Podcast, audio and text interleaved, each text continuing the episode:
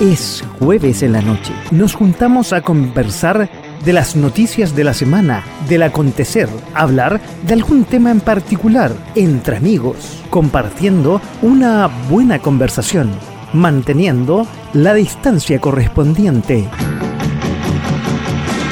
De a poco, sin mascarilla.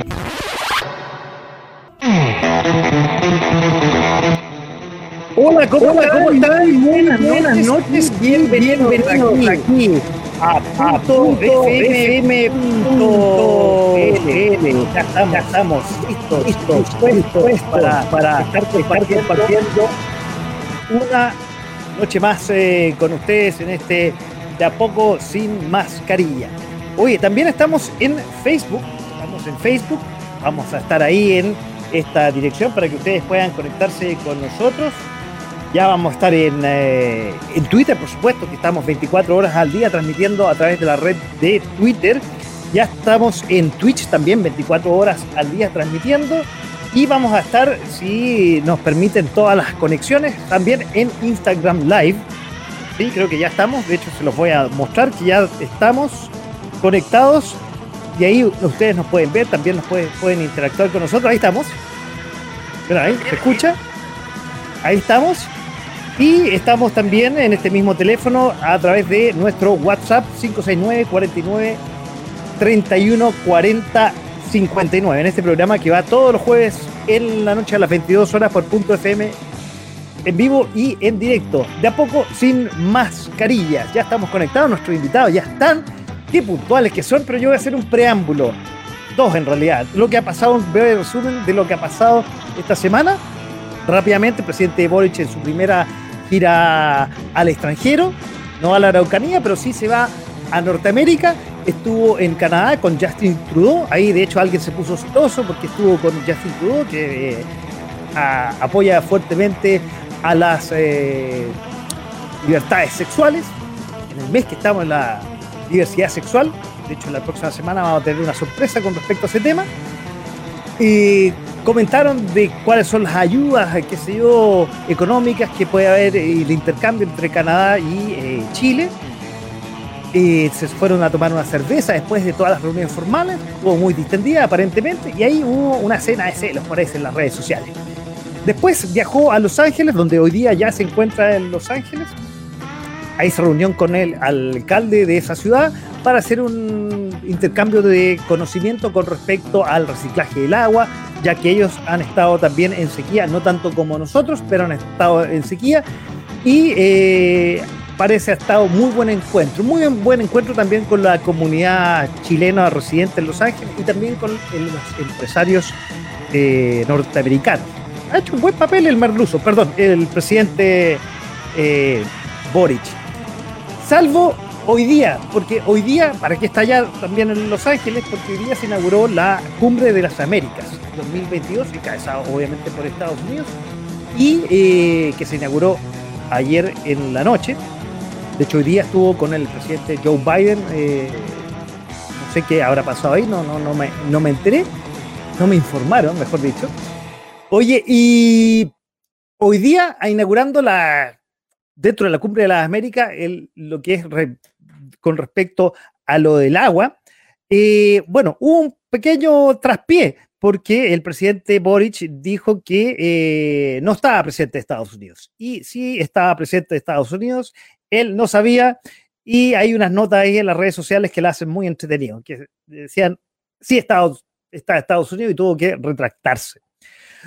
Oye, ¿qué más sigue por ahí? Con la contaminación ha vuelto a la zona de Puchuncaí Quintero, a pesar de la Corte Suprema, ha dicho que las empresas tienen que hacer planes al respecto, sigue la contaminación, y extrañamente solamente afecta a los colegios, que los suspenden las actividades, debería suspender todas las actividades probablemente. Rotra cosa, eh, Eduardo Berizo ya es el nuevo director técnico que asumió la dirección técnica de La Roja.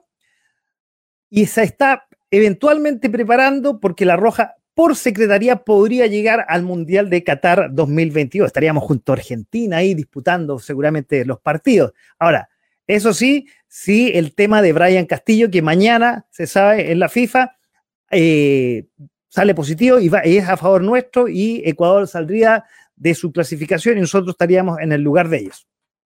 En pedir no hay engaño. Vamos a ver qué es lo que pasa con eso. Y si no está entretenido con el fútbol y si no vamos a Qatar, les recomiendo mañana en la noche a las 22 y también el lunes las finales de la NBA, que está muy bueno en ESPN 2 para aquí Latinoamérica y los que les gusta ver canales norteamericanos en ABC también. Están muy buenas esas finales entre los eh, Boston Celtics y los San Francisco Golden State. Muy, muy buena. Oye, crisis eh, alimentaria, según la FAO, dado a todos los granos que están en Ucrania debido a la guerra, no han podido salir y por una eh, retención de todo el uh, poderío militar ruso. Están pidiendo una suerte de cordón alimentario para poder sacar todos esos granos desde eh, Ucrania y que no afecte eh, al, al, al, mundo con la alimentación del grano y del maíz, cosa que está subiendo los precios y un poco lo que vamos a hablar hoy día en la noche. Eh, por último, la encuesta CEP la encuesta CEP eh, que salió hace muy pocos días, sale un relativamente empate entre el eh, apruebo y el rechazo en la constitución. Y ahí hay un número de indeterminado, no, número determinado, quiero decir, de indecisos, eso es lo que quiero decir. Ahí donde se irá la balanza, no sabemos qué va a pasar eh, con eso. Y una de las recomendaciones que le voy a hacer ya está y tiene que verificarse si usted está en los eh, en, las inscripciones del CERVEL. Eso lo vamos a ver al final, se los voy a recomendar y decir cómo hacerlo. Oye, bueno, eh, vamos a entrar al tema de hoy día. Y antes de mi preámbulo con respecto al tema de hoy día, vamos a presentar a nuestros panelistas, que ya, yo, ya los vi, ya los vi. Eh, vamos directamente desde Buenos Aires, Argentina. Un, casi no necesita presentación, es panelista estable de acá don Andrés Riesnix, ingeniero civil industrial de la Universidad de Buenos Aires. ¿Cómo está? Muy buenas noches y bienvenido. Buenas noches, Paco. Acá estamos desde la oficina nuevamente. Eh, sí, así lo veo, desde la oficina. Sí, absolutamente, lo veo. Exactamente. Eh, bueno, un placer estar nuevamente con ustedes. ¿eh? Un placer. Bueno, oye, otro de nuestros panelistas que invitamos, permiso, don Andrés, lo voy a quitar un poquito desde Puerto Montt también, un, un hombre también de la ingeniería, ingeniero civil industrial de mi alma mater, Universidad de Santiago de Chile, experto ahí en finanzas, que es el hombre que nos va a dar ahí la cuota de números, pero la idea es aterrizar este tema que vamos a hablar hoy día. Don Eduardo Parra, en directo desde Puerto Montt. ¿Cómo está? Lo voy a, ahí está. Gracias, compañero.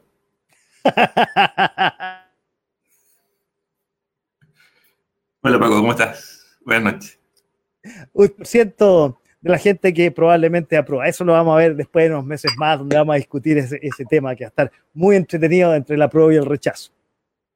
Oye, bueno, vamos a invitar a Andrés, pero voy a hacer un, preámbulo, voy a hacer un preámbulo para eh, eh, hablar inmediatamente del tema que vamos a hablar esta noche. No, no, no me ponga caras, don Andrés, para los que nos están viendo. Ah, Oye, aquí en la pauta eh, yo les compartí que eh, se profundiza la desaceleración en América Latina y el Caribe en este año 2022. Se espera un crecimiento regional de poco menos del 2%, 1,8%.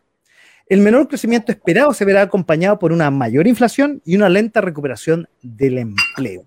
Mientras tanto, eh, en el mundo se prevé que el crecimiento descienda del 5,7 el año pasado a un casi 3%, 2,9 para este año. Eh, además, para este año está pronosticada una inflación en Venezuela, el país de eh, Maduro, bien digo, y de Bello, que se sitúe en nada más ni nada menos que en un 500%, supongo que anual, la más alta de Latinoamérica.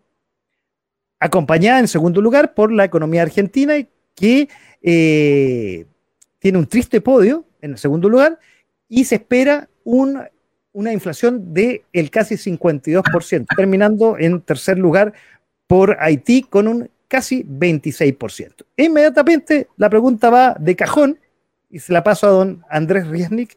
¿Qué es la inflación, don Andrés? ¿Qué es el tema que nos convoca esta noche? Bueno, digamos que la inflación, si lo, si lo vemos un poquito, digamos, a nivel básico, e, e, es lo mismo que le pasa a la economía de un individuo. Cuando sus ingresos son menores que los ingresos, obviamente eh, esto genera, digamos, que tenga una menor capacidad de compra y, obviamente hace que, en definitiva, la inflación lo que, lo que lima es la capacidad de compra de la gente, ¿no? Es decir, al subir los precios, se deteriora, eh, digamos, el poder adquisitivo de, sus ingresos y obviamente hace que puedas comprar menos bienes. Y esto tiene mucho que ver cuando lo vemos a nivel país, con que un país baja su nivel de ingresos eh, en comparación con, y también sube su, nivel de, egresos y eso hace justamente que la economía no solamente no crezca, sino que toda la, población se vaya empobreciendo y obviamente eh, los bienes eh, eh, en términos relativos crecen sus precios, pero la realidad es que, es que la población en general lo que tiene es, es un problema básicamente de generación de riqueza. Eh, y por supuesto que viene acompañado en muchos casos por un excesivo gasto, es decir, donde el Estado gasta más de lo que, de lo que, de, los ingresos que tiene, pero producto de que también la economía en muchos casos está eh, digamos, no generando, eh, no, no, generando riqueza. hay países, por ejemplo, como, como Estados Unidos, que tienen moneda de cuenta, en donde ellos tienen un déficit que se lo trasladan al resto del mundo porque emiten moneda que es aceptada, justamente porque se llama moneda de cuenta, por todos los países como reserva de valor. Eso lo tienen algunos países, como puede ser Estados Unidos, como puede ser de alguna manera la Comunidad Económica Europea, algunos tienen reservas en euros, o eventualmente lo que está tratando de hacer China ahora, que de que trata de que algunas economías empiecen a, atesorar los yuanes. Y de esa manera vos tenés una, una forma de, emitir moneda y que esa emisión, eh, eh, digamos, el déficit que tiene tu, economía se lo traslades al resto del mundo. Pero en definitiva, obviamente, todo esto que vos mencionabas recién respecto de cómo afecta, por qué está afectando todo este tema, digamos, de la economía o la crisis mundial, eh, producto de la guerra con Ucrania y todo este tipo de cosas, eh, eh, genera un fenómeno inflacionario porque todo el mundo va a empezar a generar menos riqueza. Al generar menos riqueza, claramente a nivel mundial se va a generar un, problema inflacionario. Claramente es eso, que por supuesto depende de cada una de las economías en qué estado están, estos fenómenos se van a aumentar eh, o se van a incrementar. En el caso de Argentina, la proyección de inflación yo te diría que es mayor del 56%, Hoy en día estamos con una proyección probablemente del 70%. Eh, Espérate, eh, te quiero detener un poco para, porque eso vamos a hablarlo durante el programa y le paso la palabra a, Eduardo si quiere complementar algo de la definición que nos dio nuestro amigo Andrés desde Argentina o si quiere realmente borrar la definición y dar una eh, definición de un hambre de finanzas.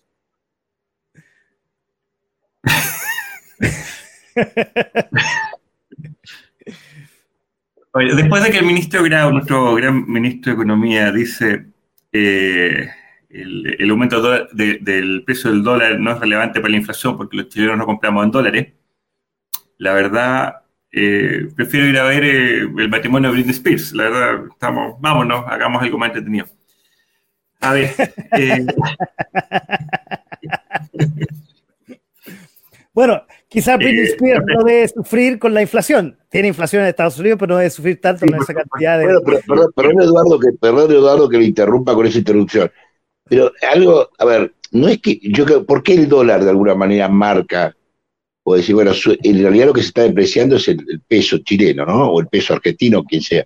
Pero la realidad lo que te está marcando es que al haber un, un problema, digamos, de, que las economías mundiales van a dejar de demandar determinados productos, entre ellos los que produce Chile, esto hace que Chile vaya a tener menos ingresos y por lo tanto, obviamente, eso va a generar un fenómeno inflacionario, porque va a tener menos ingresos contra gastos que tiene, con lo cual va a tener menos posibilidad de comprar cosas, entonces eso va a hacer que eh, las, eh, los precios de esas menos cosas que puedes comprar suban, y por lo tanto van a poder ser repartidos por menos gente, y eso va a perder el poder adquisitivo de la gente creo que el la verdadera causa de la inflación es la, la disminución en la generación de ingresos, de, generación de riqueza por parte de una economía.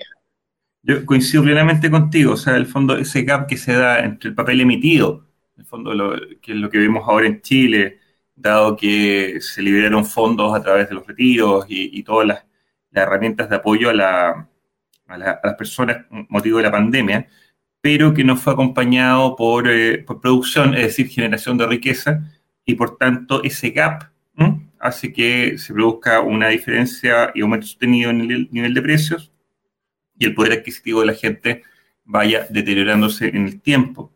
Eso es, absolutamente lo, que está ocurriendo y una economía chilena absolutamente indexada al resto del mundo, en que obviamente todos los, bienes que importas, nosotros importamos harina, importamos carne, cosa, cosa que en Argentina fondo está, de alguna forma más, cubierto, pero, pero nosotros estamos indexados al mundo y, y, sumado a la inflación mundial, al exceso de liquidez, a la falta de inversión, por lo tanto menos generación de riqueza, Chile tiene una característica buena o mala, y podemos discutirlo largo, que es la rapidez con que la inflación penetra dentro de las economías personales y empresariales, que es la UEF.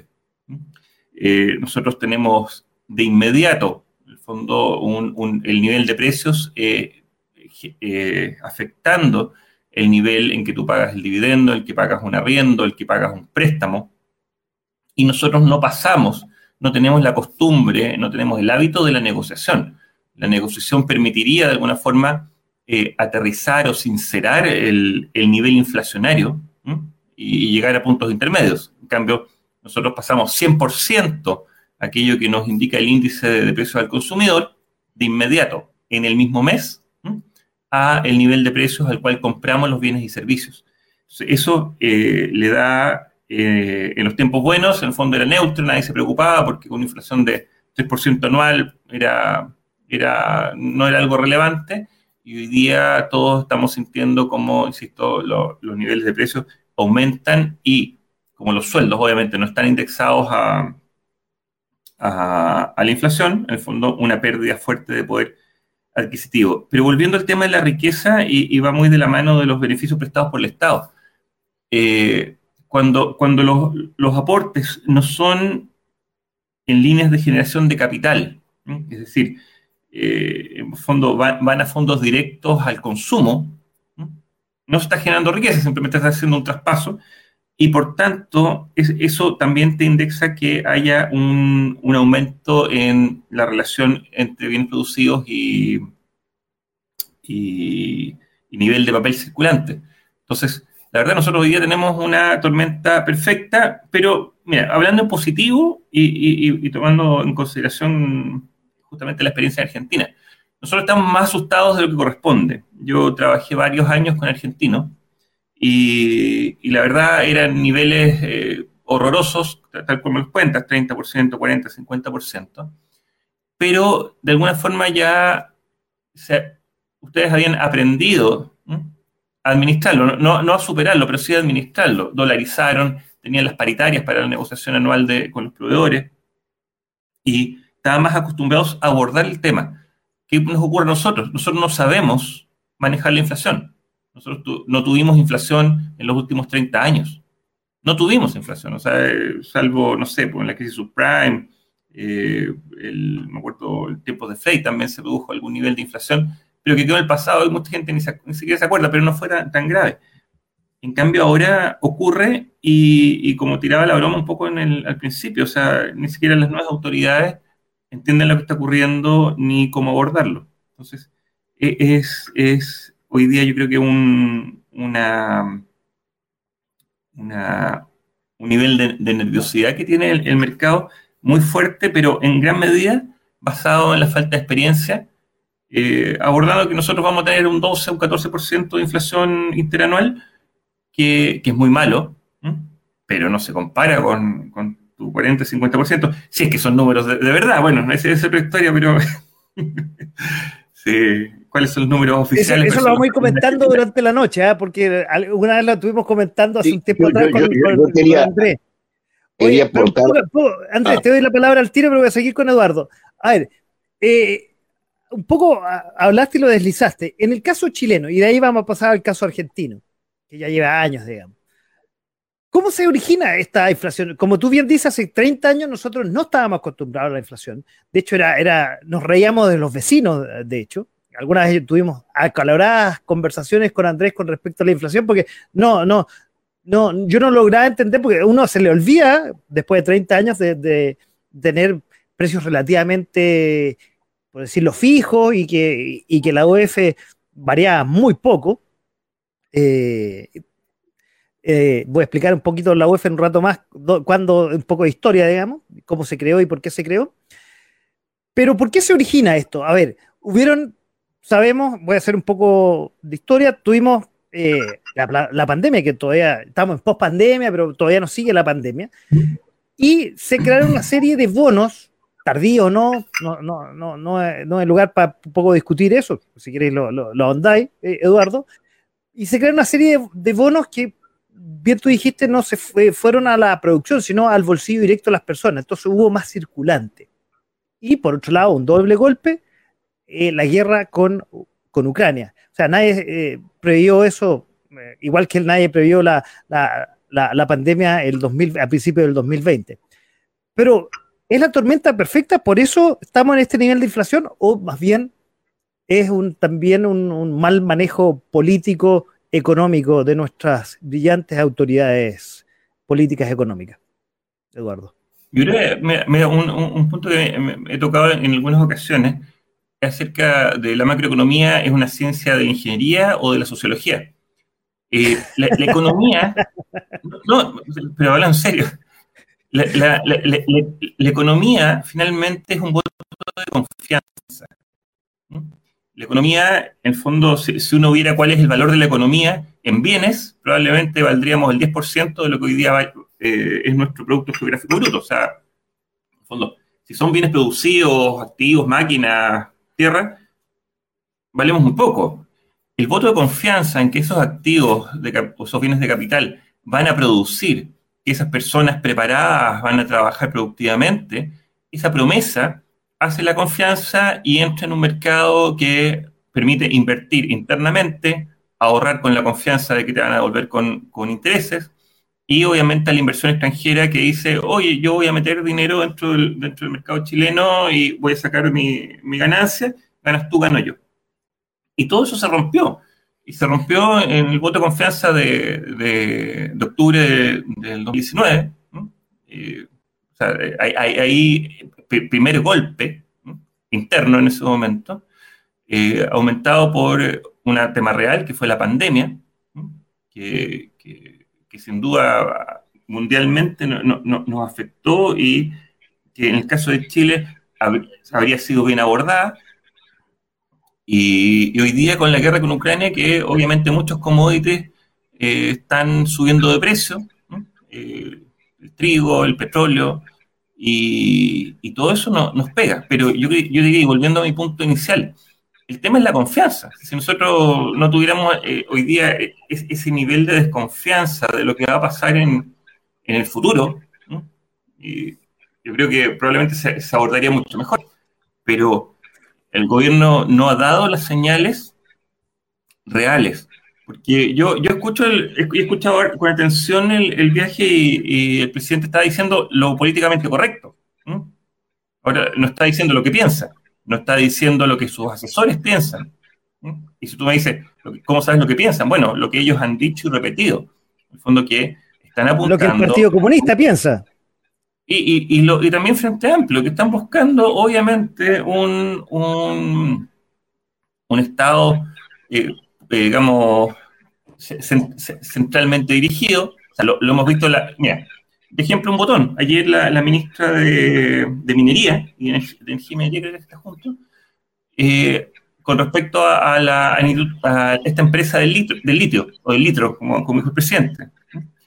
Eh, él lo dijo, yo no lo, dije yo, lo dijo el, el, Instituto del Litro, la empresa del Litro, no sé. Bueno, no, esa, no la sabía, esa no la, no, no la había escuchado lo, dijo en, su cuenta nacional. no, era la empresa del, litio, sino que era la empresa del litio. Bueno, pero sacando la broma, que estamos malos para hacer bromas hoy día, eh, resulta que en el fondo ella insiste eh, porque se, se, acuerda que se anuló, la licitación de, prospección de, del, litio, que, era una inversión interesante. Chile tiene mucho potencial, pero no ha invertido nada en desarrollo. O sea, no, tiene prospección. Tú sabes que gran parte de la inversión es la prospección. Después, la explotación eventualmente es mucho menor cuando tú ya has identificado las ubicaciones con buena ley. Y bueno, ella dijo, no, esto tiene que ser eh, estatal, o sea, el fondo, y, y si entran los, particulares en muy poco, muy poca por, eh, porcentaje. Entonces tú dices, bueno, ¿tenemos capital hoy día en Chile para invertir? No. ¿Tenemos experiencia para prospectar? No.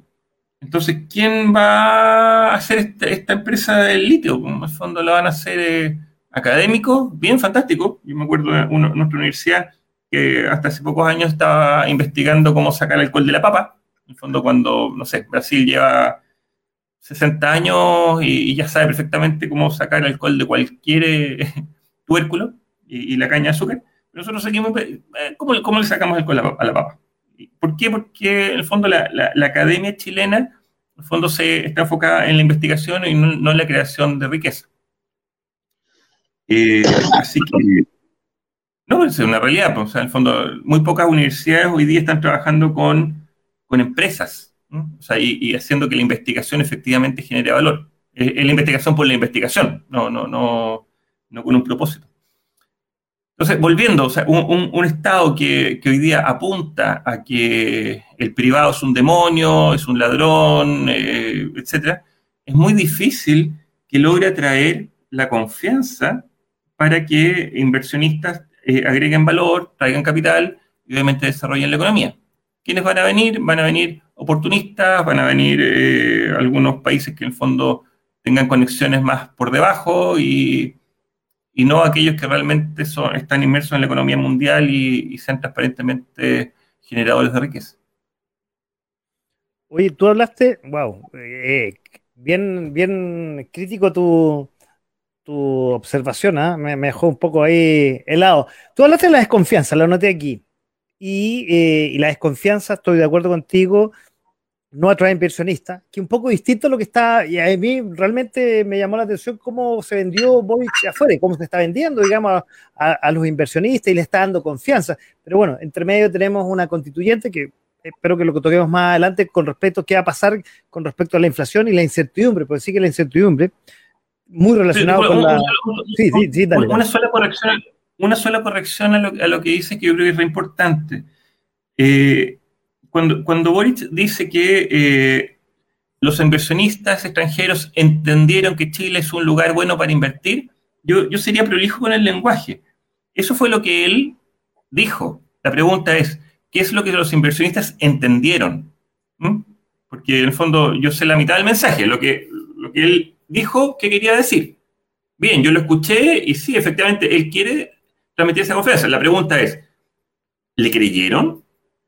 O sea, yo no he visto eh, declaraciones taxativas de, estas empresas que digan, ah, sí, escuché al presidente de Chile y le creo.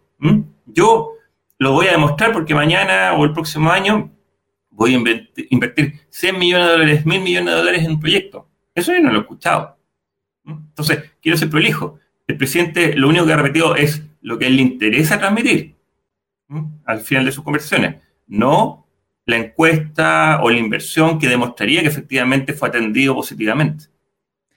Bueno, pero en honor a defenderlo, los, inversionistas, los inversionistas se van a, van a, van a ver eh, en, corto plazo ya después de este viaje, algo van a decir. No creo que sea inmediato.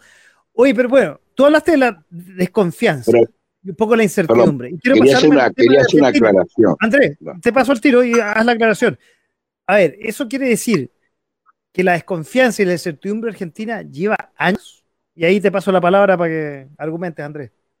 No, lo que ocurre es que yo creo primero, hay que mirar la inflación en todos sus, en todas las variables, que no, no hay eh, la causa principal de la inflación es que eh, es, es, es, es, lo que lo que dijimos antes, es que un país eh, empieza a generar menos riqueza, es la primera causa. Si al generar menos riqueza, claramente, eh, si generas, antes generabas tres, tres muebles eh, y ahora generas dos, el valor de cada mueble va a ser mayor. Eso está claro. Es decir, al generar menos riqueza, te genera un efecto inflacionario y te genera un deterioro del poder adquisitivo del salario.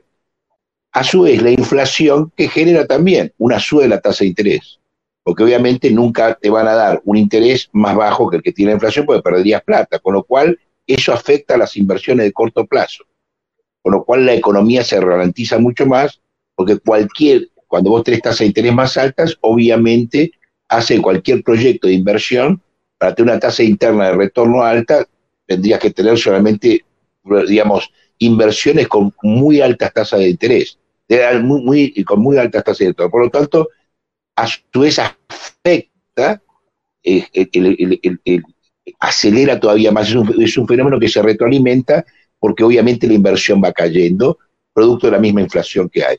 Eh, a su vez tenés un tema de expectativas. Si vos eh, como dijo recién, la, economía no es una ciencia, es una ciencia social estadística. Es social porque depende del comportamiento de las personas y con una tendencia estadística de cómo se van a comportar la mayoría de ellas ante una situación determinada. Si la mayoría tiene una sensación de que la expectativa de futuro va a ser peor o que esta situación va a ser peor, es decir, que el país va a crecer cada vez menos, esto significa que va, está entendiendo que la inflación va a ser cada vez mayor. Por lo tanto, proyecta sus precios mucho más altos que la inflación que está viendo hoy. Es decir, si vos pensás que mañana la inflación va a ser mayor que la que tenés hoy, ajustás tus precios a valores mayores que lo que el índice de inflación actual. Entonces, eso acelera todavía más la inflación. ¿Y quién te da esa perspectiva justamente de que la situación va a ser mejor o peor? Varias circunstancias. Primero, la circunstancia externa a nivel mundial, que obviamente claramente no es favorable, lo cual tiende a acelerar porque hoy, hoy vos tenés una caída general de, las bolsas que te está diciendo que las empresas van a valer cada vez menos, producto de que la situación va a estar peor, o que su situación de generación de riqueza cada una de las empresas de Estados Unidos va, a ser más, va, a generar, van a vender menos. Entonces, esto, esto, si en las economías centrales están viendo esto, probablemente esto me va a seguir afectando cada vez más a la economía local. Entonces, esto genera un fenómeno, digamos, de aceleración de la inflación. Y a su vez tenés la situación interna, cómo el gobierno o cómo quien está dirigiendo, conduciendo la economía, eh, está, está, está generando expectativas positivas. Porque tiene que lidiar contra una, una gran parte de gente que empieza a deteriorar su poder adquisitivo, algunos quedan al margen del sector laboral y tiene que tal vez empezar a dar subsidios para la gente que no tiene empleo, con lo cual está empezando a generar un gasto que digamos, hay gente que, no solamente pierde poder adquisitivo por la inflación, sino que se queda sin trabajo y pierde 100% el poder adquisitivo, no el poder adquisitivo de la inflación.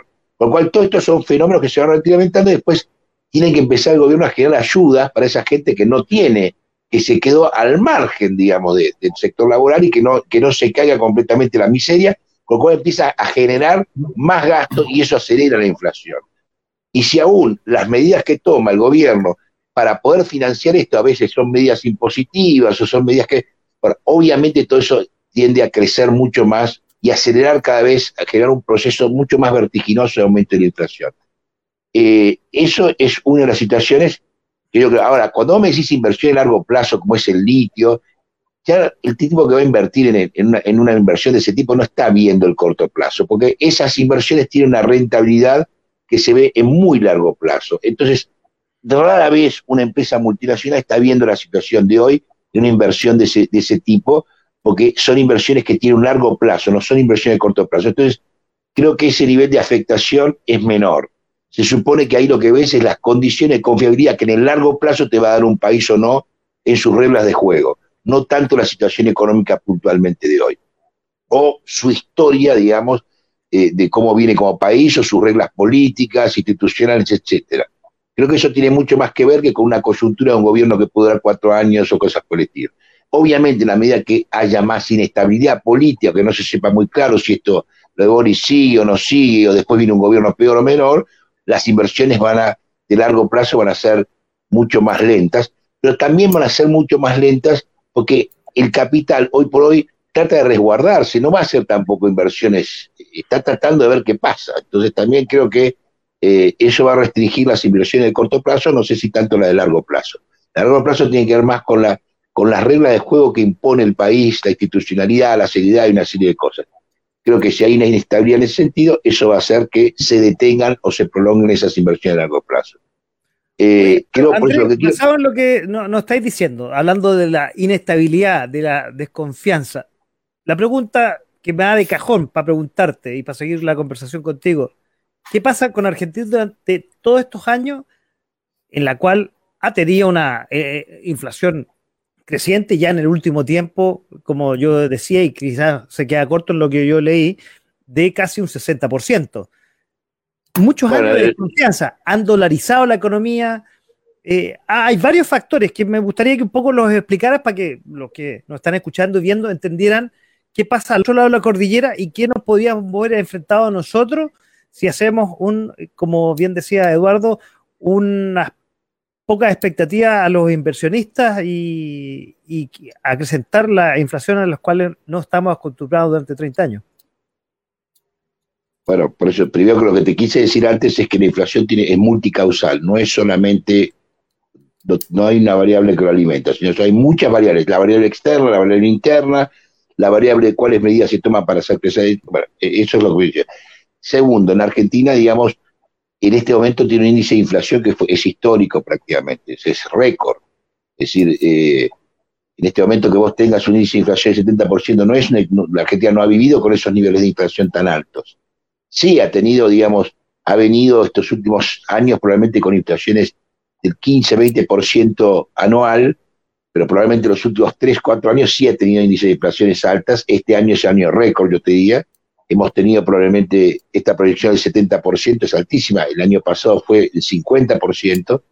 Años anteriores creo venía de la época de Macri del 40%. Y previo probablemente al gobierno de Cristina estaba en el orden del 15 y 20%.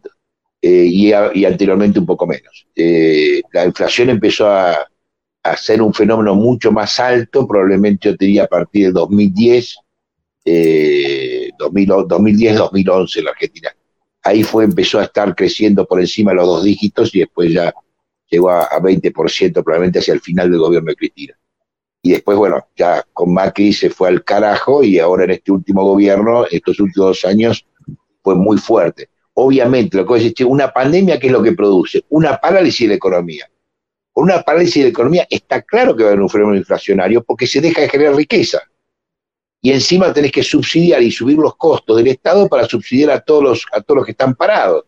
Por lo tanto, es evidente que va a haber un fenómeno inflacionario en todo el mundo producto de la pandemia.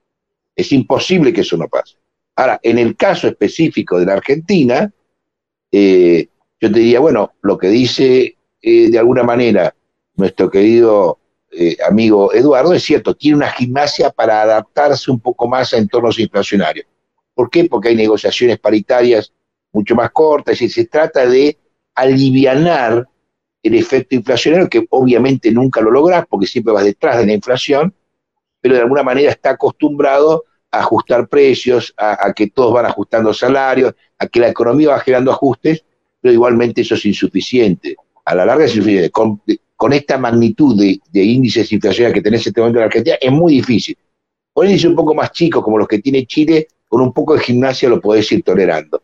Pero con los índices actuales que tiene Argentina, es muy difícil y eso genera, obviamente, caer en otra cosa que es muy importante, que empezás a tener gente con, con niveles de pobreza altos.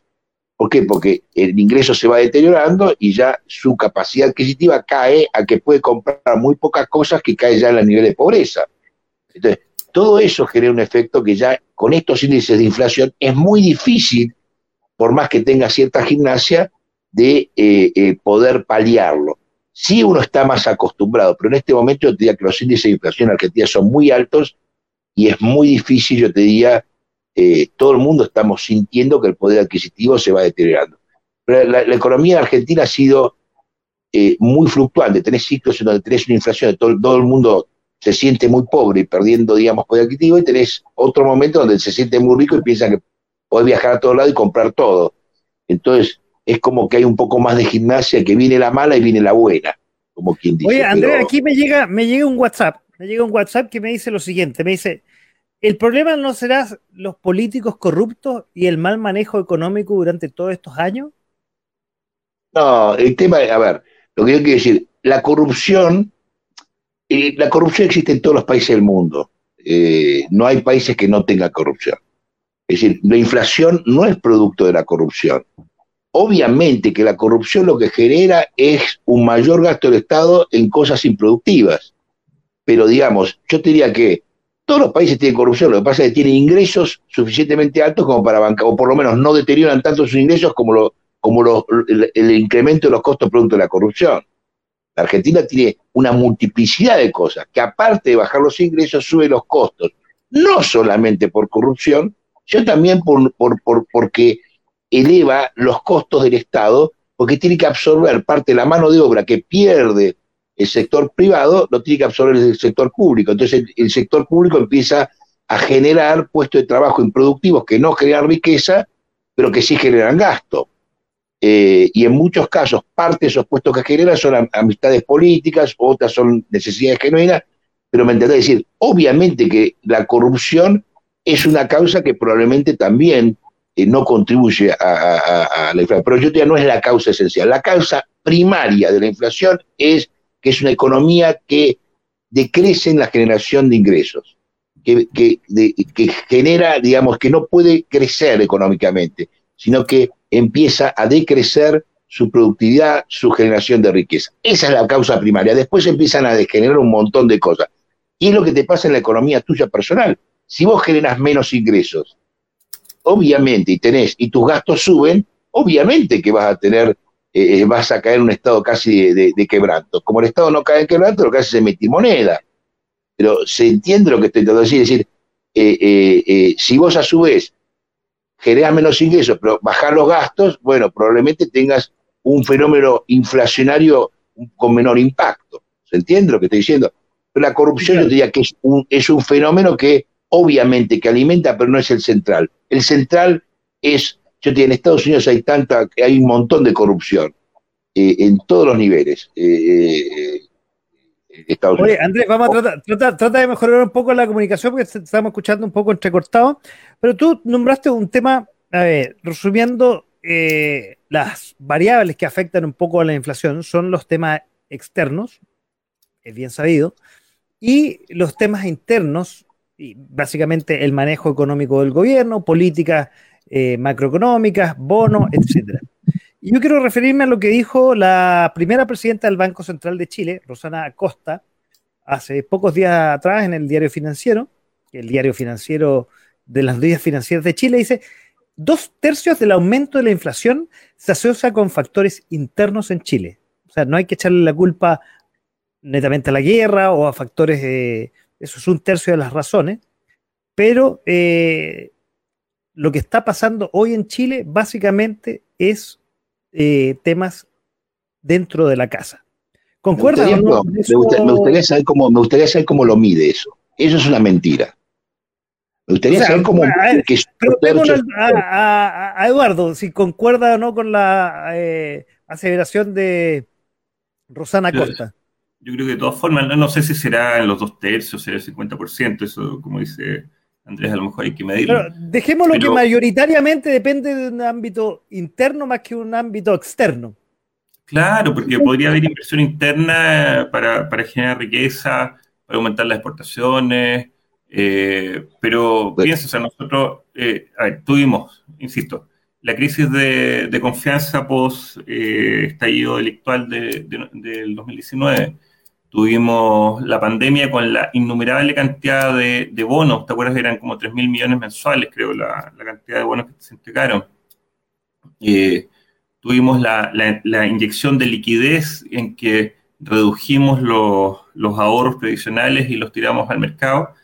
Y, fondo, y eso es interno, interno, interno.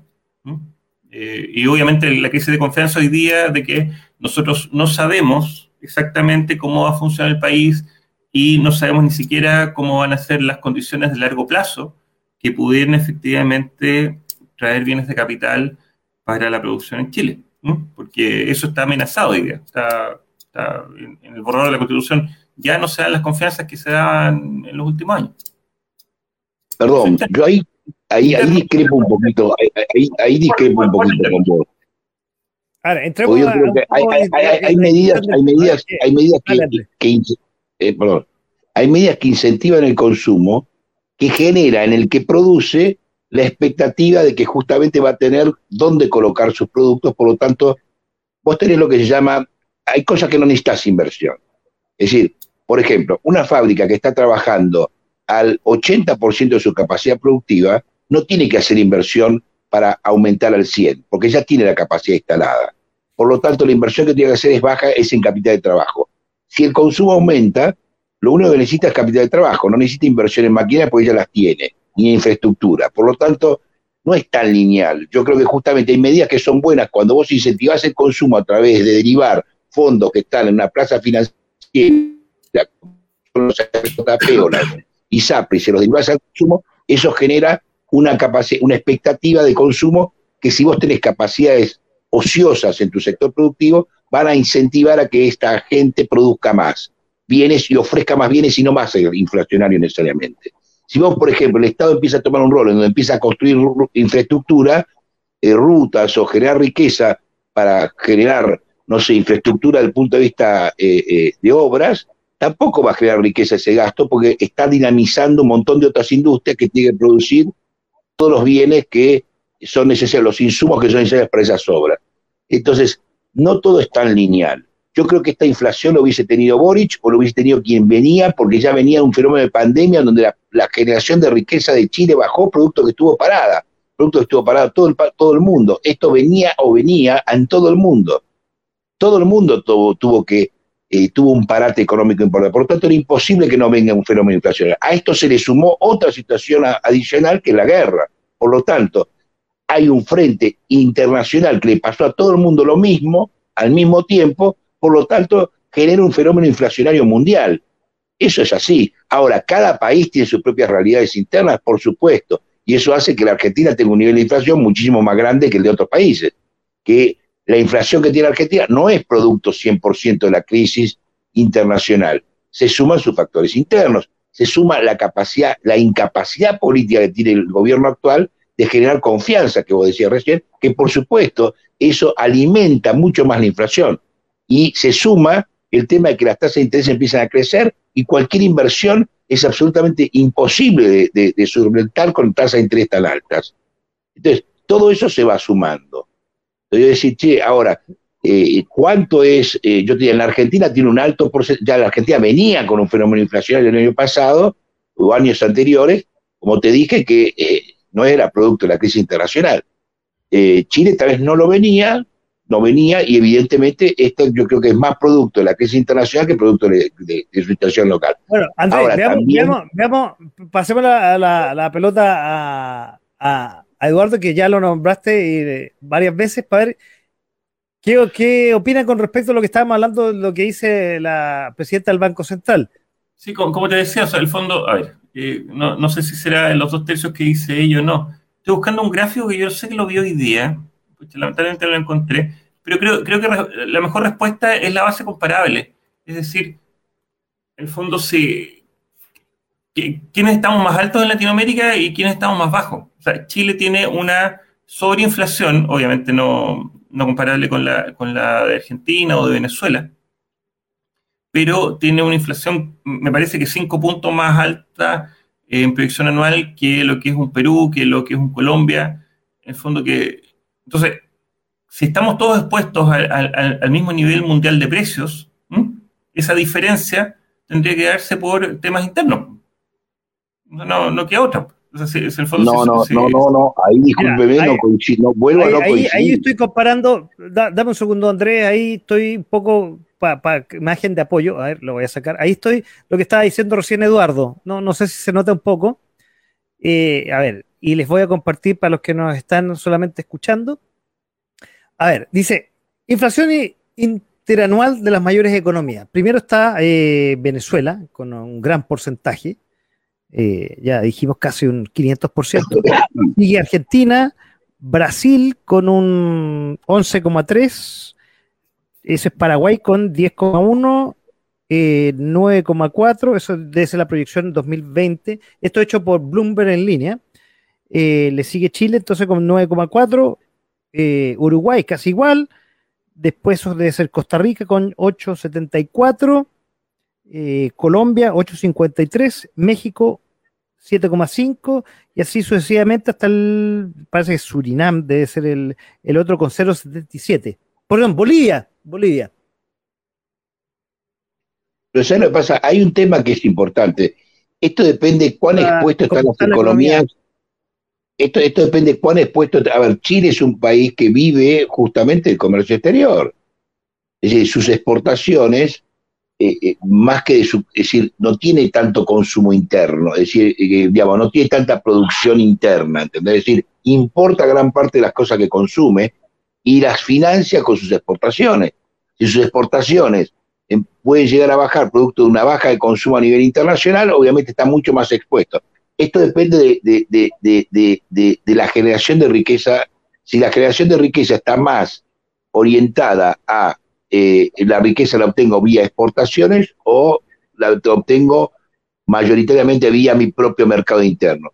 Si, mi, si, mi propio eh, si yo produzco los bienes que consume mi, mercado interno, si yo no produzco los bienes que consume mi mercado interno, los tengo que importar y para importar necesito divisas de las exportaciones y las exportaciones me bajan, estoy mucho más expuesto que un país en donde tiene infraestructura productiva que eh, internamente se autoabastece. Esto, esto eh, no es lo mismo cada país que otro, y eso no tiene nada que ver con la estabilidad política, tiene que ver cómo está estructurada la economía de cada país. Eduardo.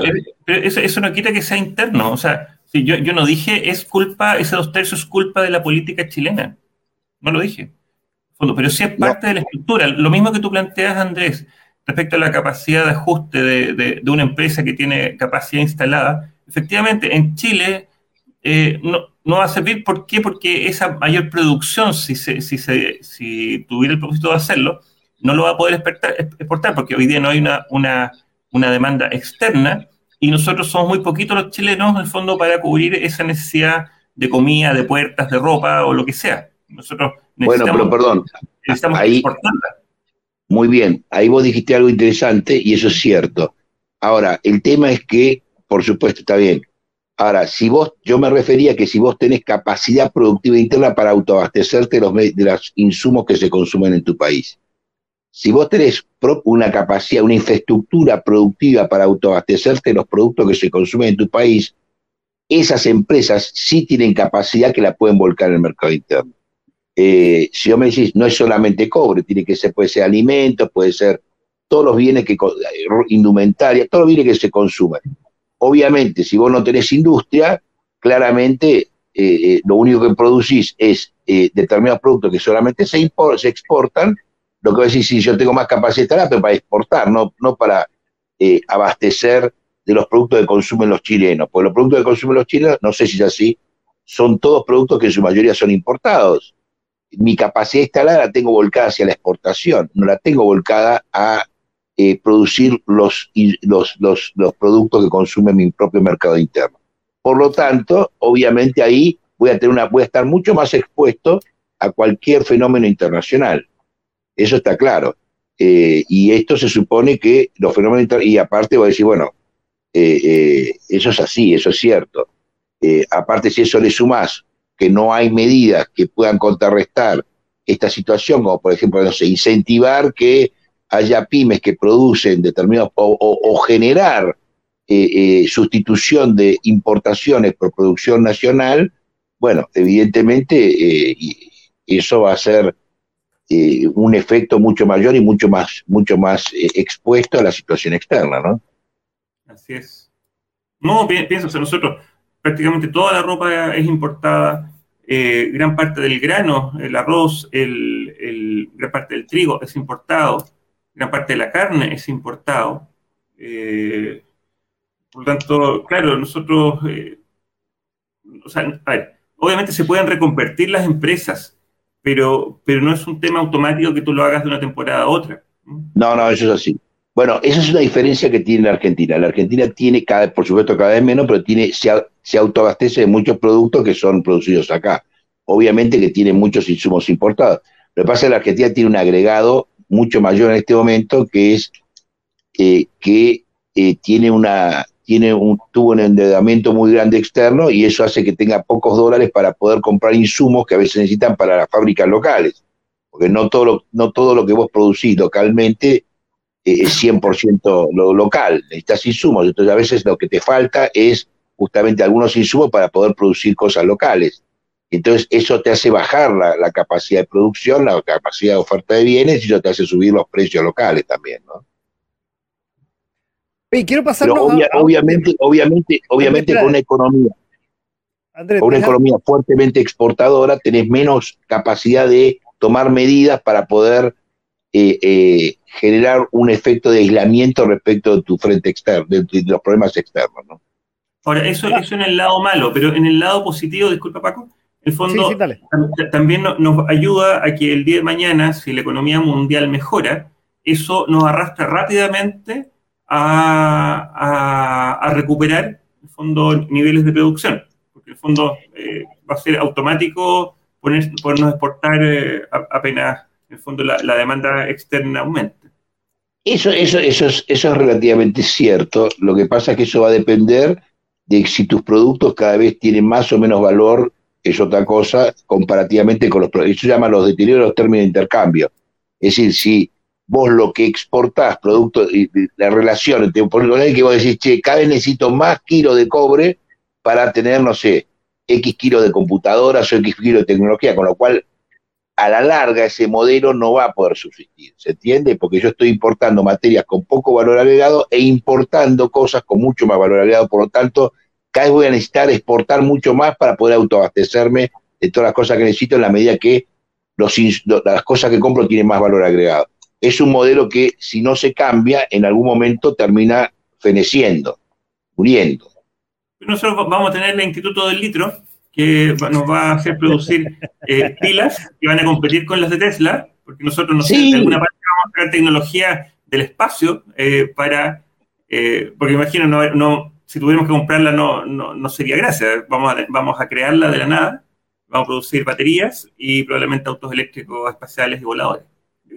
Bueno, lo, lo mismo, lo mismo, lo mismo, lo mismo se dice acá en Argentina, porque tenemos la misma reserva de litio y aparte se suma eso que también tenemos lo de vaca muerta, que es una reserva muy importante a nivel mundial de petróleo y gas, con lo cual tenemos una potencia de riqueza bajo los suelos, pero que todavía no, ha sido explotada nunca. Producto de la ineficiencia en muchos casos, en la mayor parte de la, de la ineptitud de la clase gobernante que impide que esas, esas, que esas, eh, eh, esas riquezas se exploten adecuadamente, ¿no?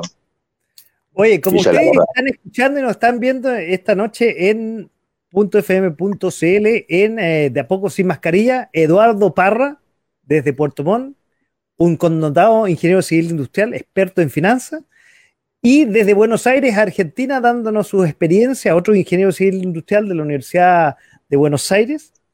Eh, viene esa discusión, no, no discusión, o sea, conversación intelectual sobre el tema de la inflación que a los dos países nos está en este momento afectando hace mucho ya tiempo a Argentina, ya lo hemos estado conversando, y a Chile que después de 30 años hemos vuelto a conocer la inflación, los precios en las ferias están subiendo, los precios de los medicamentos, del diario vivir, que estábamos acostumbrados a tener precios relativamente fijos. Pero nosotros tenemos una herramienta eh, en Chile a diferencia que en otros países que se dolarizan, como el caso de Argentina, y ahí lo vamos a tocar un poco más adelante, Andrés, para que un poco nos explique qué ha pasado durante algunas épocas donde, y quizás eh, actualmente, donde Argentina más bien su moneda eh, no va, es, comilla oficial, pero la que en, el fondo, como está pasando en Venezuela, la moneda donde se hacen las transacciones es el dólar. Nosotros no tenemos esa moneda, tenemos la llamada unidad de fomento que les quiero compartir que esta moneda virtual, por llamarlo así, fue creada el 20 de enero de 1967. Comenzó a funcionar con un valor trimestral de 100 escudos, que no sé cuánto será 100 escudos al día de hoy. Y como les decía, era calculada trimestralmente. Después, eh, a dos años del gobierno militar de eh, Augusto Pinochet, este instrumento comienza a expresarse en pesos y mensualmente. Y hoy, dado la inflación y que eh, eh, va indexado con el índice de precios al consumidor, que es el, es el índice que nos da el costo mensual del alza o de crecimiento de la canasta básica, en este momento el alza mensual, está llegando a 33 mil pesos. Como él lo dijo Eduardo, y, te voy a pasar la, la, palabra a Eduardo para que complemente un poco más, no afecta todo lo que está indexado al UF, planes de salud, muchas veces colegios, eh, los eh, créditos hipotecarios, la venta de muebles, eh, inmuebles, yo que me está relacionando con ese rubro, hace muy poco tiempo uno podía comprar un bien raíz en menos de mil UF, que más encima con un UF hace 10 años de casi 15 mil pesos, costaba 15 millones un, departamento de un ambiente. Hoy día, aparte que subió en valor de UF, subió a, la UF en valor nominal, 33 mil. Entonces empiezan a multiplicar. Ya ese departamento que costaba casi 15 o 20 millones de pesos, hoy día está costando 50 millones de pesos, más o menos. Y más encima con las dificultades hoy día de los créditos hipotecarios, que lo iremos tocando más en detalle un ratito más, eh, el costo de la vida cuesta cada vez más. Mi pregunta, usted, don Eduardo, que es experto en las finanzas y en las monedas internacionales, ¿esta UEF nos ayuda de alguna forma a, hacer un amortiguador, a entender un poco más de que no usemos otra moneda como el dólar? No, yo, creo que no, no, no, ayuda. O sea, en un país ordenado funcionaba impecable pero yo, yo pienso que es una, fue un acelerador hoy día y, y, hay una, bueno, una inflación subyacente que es acelerada por la indexación de, de todos estos pagos y todas estas obligaciones en, en UF que le, que le agrega y, se retroalimenta mensualmente.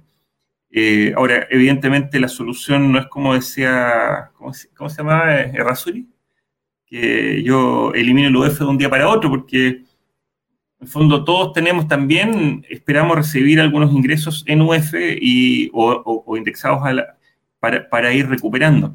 Yo creo que lo, triste de la situación, y, vamos un poco a, base comparable, es la falta de la capacidad de negociación que tenemos los chilenos. O sea, los chilenos no peleamos los precios, no, no, no, no, discutes en la feria y le dices, eh, oye, esas manzanas están a mil pesos, te las compro en 900. No, somos tomadores de precios eh, como te decía, yo, aprendí de las paritarias por, osmosis, eh, que, hoy día se vuelve sumamente interesante. De hecho, yo lo estoy, lo estoy enfrentando hoy, día mismo, que es que, en el fondo, en Argentina, y corrígeme Andrés si me equivoco, todo el mundo sabe que va a tener que salir a negociar con sus proveedores todos los años. Por lo tanto, eh, en el fondo, más allá de, la discusión y, y la negociación, pero no es algo exótico.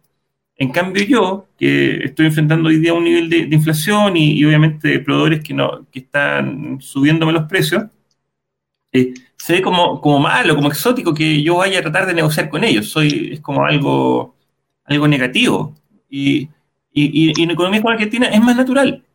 Nosotros recién estamos aprendiendo, porque esa negociación hace que esa alza o ese ajuste lleve a punto intermedio. Es decir, está el extremo que es te subo los precios al 100% de la inflación, yo obviamente aspiro a, que sea cero, y vamos a llegar a un punto intermedio, el 80, el 50, el 40, pero, pero hoy día con, con la UF, y yo lo enfrenté con dos proveedores hoy día, ellos dicen, oye, tengo, tengo razón, dado que la inflación ha subido un 10%, te voy a subir un 15% los precios. Y partimos de ahí la conversación. y, yo creo que nos falta esa experiencia, esa madurez quizás eh, de salir al mundo, de, ver otras situaciones, para no asustarnos con la inflación y abordarla en forma más, más seria, más tranquila, y obviamente con eso lograr una, mejor oportunidad de, reducir su impacto. Oye, Eduardo, bueno, tú ahí tocaste, tú estás eh, gerenciando una empresa multinacional hoy día. Y ahí te voy a preguntar dos cosas. Uno, un poco lo que tú decías de la negociación. Eh, tú seguramente tienen que eh, sacar divisas en dólares probablemente. Eso es uno. y dos, lo que hablamos hace un rato atrás con respecto a las inversiones. Hoy día, no sé, las empresas multinacionales, y quizás eh, tomando un poco que tú trabajas en una, ¿cómo ve las expectativas? Eh, esto que hablamos de la desconfianza, la incertidumbre que está presentando Chile en este momento con respecto a la inflación y, con respecto a este intercambio que tienes que tú sacar dólares hacia afuera. ¿Cómo, ¿Cómo ve la casa matriz esto lo que está pasando aquí en Chile? O sea, hoy día hay cero inversión. Están todos esperando que pase en septiembre. Y me refiero, no me refiero a la casa matriz. O sea, mis clientes hoy día están todos en la expectativa. No, no están haciendo nuevos proyectos. No entro en detalle porque no, no, no es motivo de esta reunión, porque obviamente van. Pero, pero el fondo está congelado. Y, y, hoy día eso es delicado porque en el fondo uno tiene que seguir, o sea, uno como CFO, como gente de finanzas, eh, no es responsable de lo, del capital de la empresa, es responsable de los 100, 200, 500 empleados que uno tiene, de sus familias, de mantenerle su trabajo. Y, cuando tú no tienes proyectos, eh, es complicado, porque en el fondo de pronto hay que tomar decisiones eh, complejas en ese sentido. Y tú lo necesitas confianza justamente para que haya inversiones y tú apuestes y digas, ¿sabes que me lo voy a jugar? Por último, le pido para tal banco y, salgo a mantener mi, mi staff de, colaboradores intactos. Y se hace complicado hoy día cuando, cuando tú no ves inversión de parte de los clientes. Claro, eso un poco pasa. No sé si en Argentina pasa lo mismo, Andrés. Eh, bueno, ustedes, como yo comenté hace un rato atrás, no tienen la UF, no tienen esta, este índice, esta moneda, digamos, virtual paralela que tenemos nosotros que como bien dice Eduardo, eh, y yo también lo escuché, y sería un error borrarla. O sea, eh, eh, eso nos da, digamos, no, es, la culpa de, de, los males la UF, no, es, una, es un índice que te está diciendo un valor paralelo, digamos, a, y que de alguna forma va mostrando cómo va el índice de los precios va creciendo o decreciendo. Bueno, hoy día con, con, una inflación creciente, obviamente va creciendo y se va indexando a, esta moneda que se creó ahí a, fines de los 60. En el caso de Argentina, no la tienen y de alguna forma se apoyan en el dólar. Y de hecho, muchas veces a lo largo de la historia de los últimos 30 eh, años, se han apoyado mucho en el dólar. Eh, y te voy a preguntar dos cosas.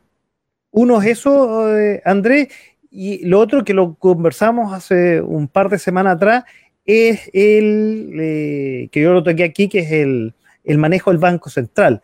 Acá en Chile es autónomo. Allá en Argentina, y además el índice del precio del consumidor, tú me dijiste que en algún tiempo no se manejó. ¿Cómo, cómo, cómo ha sido ese, ese, ese tema? Eh, y, digamos, sentar una base como para el manejo de la, de la inflación. Uno, con un banco central, si no me equivoco, corrígeme si me equivoco, no tan autónomo como es en Chile. Dos, unos índices de manejo del índice de precios que estuvo más bien, voy a lo que me dijiste hace un par de semanas atrás, escondido o disfrazado, lo que no es muy formal. Y dos, y tres, perdón, la, eh, en ciertas temporadas la dolarización de la economía en Argentina. Lo primero que te quiero decir es que la economía nunca estuvo dolarizada en Argentina, eso es un error absoluto, no sé de dónde salió. Todas las transacciones se hacen en pesos, no se hacen en dólares. Eh, lo que ocurre es que cuando vos tenés una economía inflacionaria, lo que busca la gente que tiene ahorros es, o que tiene capacidad o excedente, digamos, tiene capacidad de ahorro, es resguardar, resguardar sus ahorros en, en, algo que pierda menos valor. Si vos tenés inflación, no vas a guardar en pesos, eh, vas a guardar en algo que sea más estable, que en este caso es el dólar. Eh, la Argentina no estuvo dolarizada nunca, porque siempre todos los pagos se hicieron en pesos, pero lo que pasó es que producto de la inflación resguardaba el valor de sus ahorros en dólares. Eh, eso sí es real, pero las, transacciones se hacen en pesos, se hacen en dólares. La única transacción que yo te diga que sí se hace en dólares, que se puede hacer en dólares o en pesos indistintamente, pero sí en muchos casos se, se hacen en dólares, eso es la compra de viviendas, pero se puede hacer en dólares o en pesos indistintos.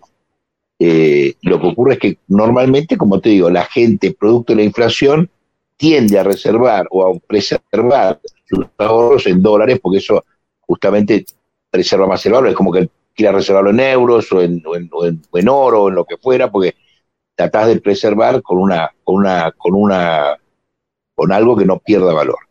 Eh, que no es lo mismo que estar dolarizado. Dolarizado es que, si, que todas las transacciones se, hacen eh, eh, en dólares.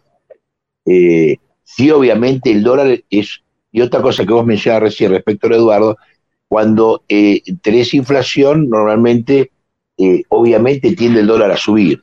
Por lo tanto, para una multinacional va a obtener menos, si querés, es decir, también los costos van a ser más bajos en dólares y los ingresos van a ser más bajos. Lo importante es si la rentabilidad, que es lo que vos le tenés que girar hacia el exterior, en dólares se mantenga más o menos constante. Eh, pero más allá de eso, volviendo al otro punto, me decías de la independencia del Banco Central, en, los en términos, digamos, de, lo que es la carta institucional, el Banco Central es autónomo. En términos, yo te diría, eh, eh, reales, no lo es. Hola, no sé si se está viendo en términos reales, en términos reales, hay, hay, eh, en términos institucionales lo es, es, independiente, pero muchas veces está muy influenciado por el gobierno de turno, ¿no?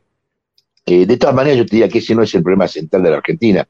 El problema central de la Argentina son políticas económicas eh, erradas. No, no, tiene que Es decir, pensar que el problema de la Argentina es simplemente un problema monetario, de cómo el Banco Central emite más o menos moneda, es justamente un error liberal garrafal. El problema del argentino de cualquier país es la capacidad de generar riqueza. Y eso deriva en un país más pobre, en un país eh, inflacionario y por supuesto pues, después tenés la otra, la otra causa que es la capacidad de esa generación de riqueza que hace, como la distribuye. Si la distribuye equitativamente o la, concentra en determinados grupos. Eh, y ahí es donde tenés los temas de justicia social y las explosiones y todo ese tipo de cosas. Está muteado. ¿Yo estoy muteado?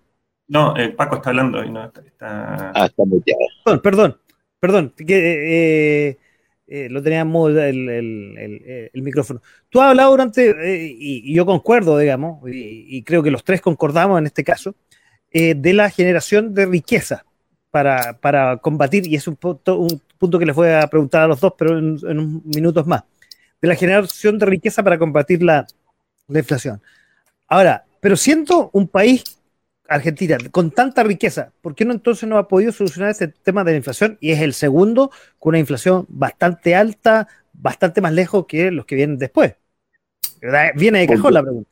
Porque vos querés, es decir, una cosa es que vos querés riqueza, que tengas ingresos, ponele que vos ganes, no, por decirte cualquier cosa, en Chile seas un tipo que ganes 10 millones de pesos chilenos por mes, pero gastás 12 ¿Cómo, es la ecuación? Que si vos podés ah, generar riqueza, pero si, pero si administras mal lo que generás, obviamente va a tener déficit. Por lo tanto, va a tener inflación. Entonces, el problema en Argentina es una pésima administración. Vos mencionás el tema de la corrupción, que es uno de ellos, pero también no es solamente la corrupción, es decir, un montón de gastos estatales que hay y, fenómenos de, de, gastos del Estado que son excesivamente altos para el nivel de ingreso que se tiene sea mucho poco lo que fuera, pero gastás más de lo que tenés. Entonces, eh, en el caso de Estados Unidos, también gasta más de lo que. ¿Vos sabés cuál es el país con mayor déficit del mundo? Estados Unidos. Estados Unidos gasta más el Estado de lo que genera. ¿Sabías eso? Pero entonces, ¿y por qué el secreto no tiene tanta inflación como Argentina o como Venezuela, que bueno, ya es el caso extremo? Estados Unidos es el país del mundo con mayor déficit, gasta mucho más el Estado de lo que genera. ¿Por qué no? ¿Cómo financia? ¿Cómo hace? Es porque justamente tiene una moneda en donde cuando la emite no la deja solamente en Estados Unidos, es reserva de valor de todos los bancos centrales. Todos los bancos centrales del mundo reservan valor en dólares. Chile también lo hace. Entonces, el beneficio de Estados Unidos es que puede generar un gasto por encima de sus ingresos porque parte del excedente de la emisión la deposita en los bancos centrales de todo el mundo él llama moneda de cuenta. Estados Unidos tiene moneda de cuenta, como la Comunidad Europea tiene moneda de cuenta, como los países con, economías muy fuertes, como lo que está... Eh, eh, China está tratando de hacer eso, justamente, está tratando de fomentar tener el yuan como moneda de cuenta que sea atesorable por los bancos centrales del mundo. De esa manera está tratando de competir contra Estados Unidos. Cuando vos te transformas en un país en donde todos aceptan tu moneda,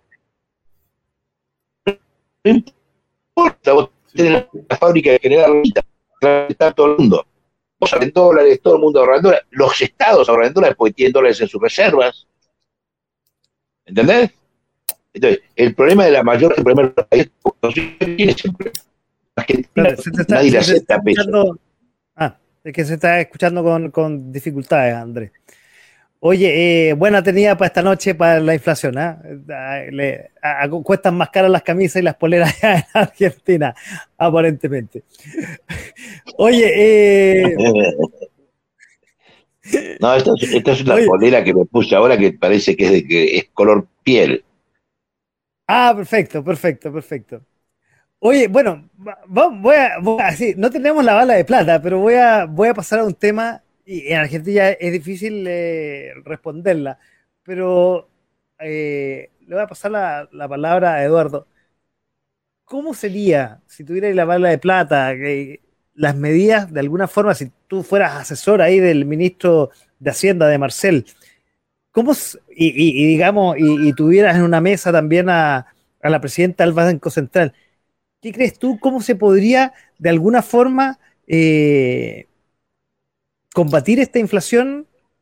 Eh, obviamente no hay soluciones mágicas, no hay una bala de plata, pero dentro de tu experiencia o, de la poca experiencia que tenemos en estos 30 años, ¿cómo tú, si tuvieras, si te preguntaran a estos dos personajes, Eduardo, cómo combatir esta inflación, ¿cómo lo harías tú? ¿Qué, qué, mira, difícil pregunta quizás que te estoy dejando para compartir ahí con nuestros auditores. O sea, obviamente no hay una respuesta fácil, pero creo que, la vía es la transmisión de la confianza. O sea, si, a ver, si, el gobierno hubiera recibido un país rico, digamos, no sé, hubiera salido pero Eduardo, ¿qué generaría confianza? ¿Mm? O, que hoy día no estuviéramos eh, cuestionando una, reorganización del país como es con la nueva constitución. O sea, eso genera absoluta desconfianza hoy día y más allá de que gane un lado o el otro, sabemos que en el fondo se va a pelear el 51 contra 48 o 55-45, quiere decir que la mitad del país hoy día no confía en la forma que se va a organizar el, Estado, el gobierno y la economía en el futuro. Gana o pierda, en el fondo gana o pierda, la mitad del país no cree en eso. Por lo tanto... No, no pero ahí Eduardo, yo creo que justamente discrepo con vos. Primero porque creo que el gran problema que tuvo Chile es que justamente tuvo un gran periodo de generación de riqueza, muy bien hecho, pero tuvo, y con un modelo endeble, porque depende mucho de las circunstancias externas, pero a su vez tuvo un gran problema en la distribución. Y esa es la gran pelea que tienen internamente, es la distribución del ingreso. La distribución del ingreso que se generaba y que se genera. Y ahora probablemente tenés condiciones donde generas menos, con lo cual tenés más. Es un problema más de fondo que una mera eh, reforma constitucional. Por más que la reforma constitucional sea como termine, si no se resuelve el problema de distribución del ingreso de forma más equitativa, esto va a seguir subsistiendo. No importa quién gane. Yo, son opiniones, pero en el fondo yo creo que acá en Chile... Pero vos no pensás que no hay, vos pensás que hay una buena distribución del ingreso, eh, del, crecimiento en Chile. No lo llevas al extremo. Mira, Andrés, no lo lleves al extremo ni me digas lo que yo crea, porque creo que así no se construyen las conversaciones. Yo lo que te planteo es que el, el llevarlo al extremo y decir, no, sabes que porque hay una mala distribución, entonces que vemos Chile partamos de cero, que esa es, esa es la posición y por qué llegó este gobierno a donde está. Ese es su discurso, en fondo. No, este gobierno la, mala, la, mala distribución justifica quemar el país, la mala distribución. No, no, yo no estoy diciendo que justifique eso. Lo que estoy diciendo es que. Andrés, estoy, estoy hablando del gobierno actual, no estoy hablando de, de, ti. Estoy hablando del gobierno, cómo llegó hoy día el gobierno. El gobierno es que no llegó por eso. Esa, esa, esa, es la mala interpretación. Eh, hay como una especie de grieta en donde nadie ve al otro. Eso es lo que yo veo. Che, no hay una comprensión de lo que pasó. Entonces, por lo tanto, se ve al otro como un enemigo, como un, el, tipo que está equivocado. Che, lo que, el problema de Chile, que viene ya, venía de antaño, pero ahora explotó, es que hay gente que no está de acuerdo con el modelo de distribución. Y si no se genera un modelo de distribución más equitativo, el problema no se va a solucionar y, y no lo pongamos el foco en, poco, en unos pocos tipos que queman cosas, porque no es el pueblo chileno el que quema cosas. es un grupo minúsculo el que hace eso. No es representativo del A ver, sigamos con, lo que está argumentando Eduardo para poder entender. Y, ahí tú eh, expones tu punto de vista y ves, cómo lo podemos también hacer en, Argentina. Dale, Eduardo. Gracias. Y en fondo, a ver, ¿cómo hacemos, en fondo, para que podamos esa equitatividad, que es válida, en fondo parta por distribuir riqueza y no distribuir pobreza. ¿Me entiendes? O sea, es decir, existía, supongamos, 100 la riqueza que teníamos en 2019 y estaba mal distribuida. Resulta que hoy día tenemos 20 para distribuir y podemos distribuirlo en forma más equitativa y vamos a ser todos más pobres. Entonces, la, gracia es cómo hacemos crecer la torta y tener 200 de riqueza, 500 de riqueza, para que efectivamente el Estado cumpla su rol, los privados obviamente sean, sean supervisados para que no tomen ganancias sobrenormales y efectivamente se produzca una, una menos distorsión en la distribución de la riqueza. Pero hoy día, en el fondo, eh, la, la respuesta a esa mala distribución fue hagamos un país más pequeño. Y eso está mal, porque es menos riqueza, menos riqueza para distribuir. Eh, a ver, yo en parte estoy de acuerdo, pero no creo que sea el reflejo de lo que está pasando. Yo creo que lo que está pasando es que hay un reclamo por un lado que te dice, che, distribuyamos la riqueza, los que tienen que ceder esa riqueza para distribuirla no la quieren ceder, que son todos los grupos concentradores de salud, de educación, etcétera, etcétera, no la quieren ceder, y por lo tanto hay un grupo reaccionario que ya del otro lado dice, argumenta ir a los extremos. Como uno no cede, es decir, alguien tiene que ceder para llegar a ese punto medio de repartir la riqueza. El que la tiene tiene que ceder parte de su poder para darle al otro. Ninguno, como el, otro, como el que la tiene no la quiere ceder y no entiende que la tiene que ceder o tiene que ceder una parte para que esto, para que no hayan llegado a este punto, se genera estas posiciones extremas donde tenés un bando absolutamente del otro lado extremista que plantea soluciones totalmente eh, también extremas. Producto de que nadie cede, ¿entendés? Eso es lo que estoy tratando de decir. No es solo producto de que haya un extremo. Yo no creo que Chile tenga una sociedad extremista de izquierda. No lo creo. Creo que es un grupo minoritario. Pero sí también hay un grupo mayoritario que quiere la distribución. Y hay un grupo minoritario del otro lado que, no, que es el que concentra el poder, que no quiere ceder ese poder. Entonces, acá la pelea en el medio tenés de rehén a toda la sociedad chilena que no son ni de izquierda, ni de derecha, ni un pito, quieren vivir mejor. Pero tenés los dos grupos extremistas, de derecha y de izquierda, el de, derecha que no quiere ceder sus privilegios y el de izquierda que quiere poner una bomba atómica en Chile. Entonces, yo creo que la mayoría que está en el centro no quiere ninguna de dos cosas. Buena visión que, tienes tú desde, Buenos Aires. Bueno, sigamos escuchando un poco a Eduardo y de ahí con tu análisis, que yo un poco lo comparto y lo hemos conversado muchas veces. Y yo creo que Eduardo no, no es discrepar mucho con eso, si en el fondo hoy día estamos en un punto de inflexión donde efectivamente un grupo minoritario, extrema izquierda, quiere, un lado tirar, y el otro, ¿eh? quiere tirar el mantel, digamos, para su lado y que y está presentando una una visión de la constitución bastante maximalista. Y por otro lado, de a poco el empresariado está entendiendo que hay que repartir, pero no hay que, como dice Eduardo, no hay que repartir pobreza, hay que repartir eh, riqueza. y, un poco eso hay que dar, eh, eh, te doy la palabra al tiro, Eduardo, hay que dar confianza, como bien tú decías.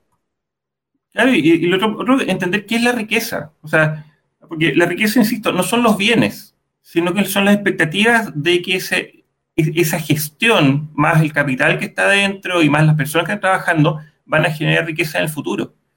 Si tomamos hoy día a, la mayor, eh, al grupo más rico de Chile, que es el grupo Luxic, en el fondo que tiene una, una, una digamos, una riqueza estimada en 20 mil millones de dólares, o sea, y, de ahí vienen los mates, o sea, y, vienen como por la mitad. O sea, en el fondo lo, llevan los, los Una bicoca, oye, una bicoca, los, perdón, los dueños de los dueños de Canal 13, de la CCU y de cuántas otras empresas. No, y, si tú bajas a Piñera, Piñera son dos mil millones, o sea, es, rasca, no, no, tiene un picante.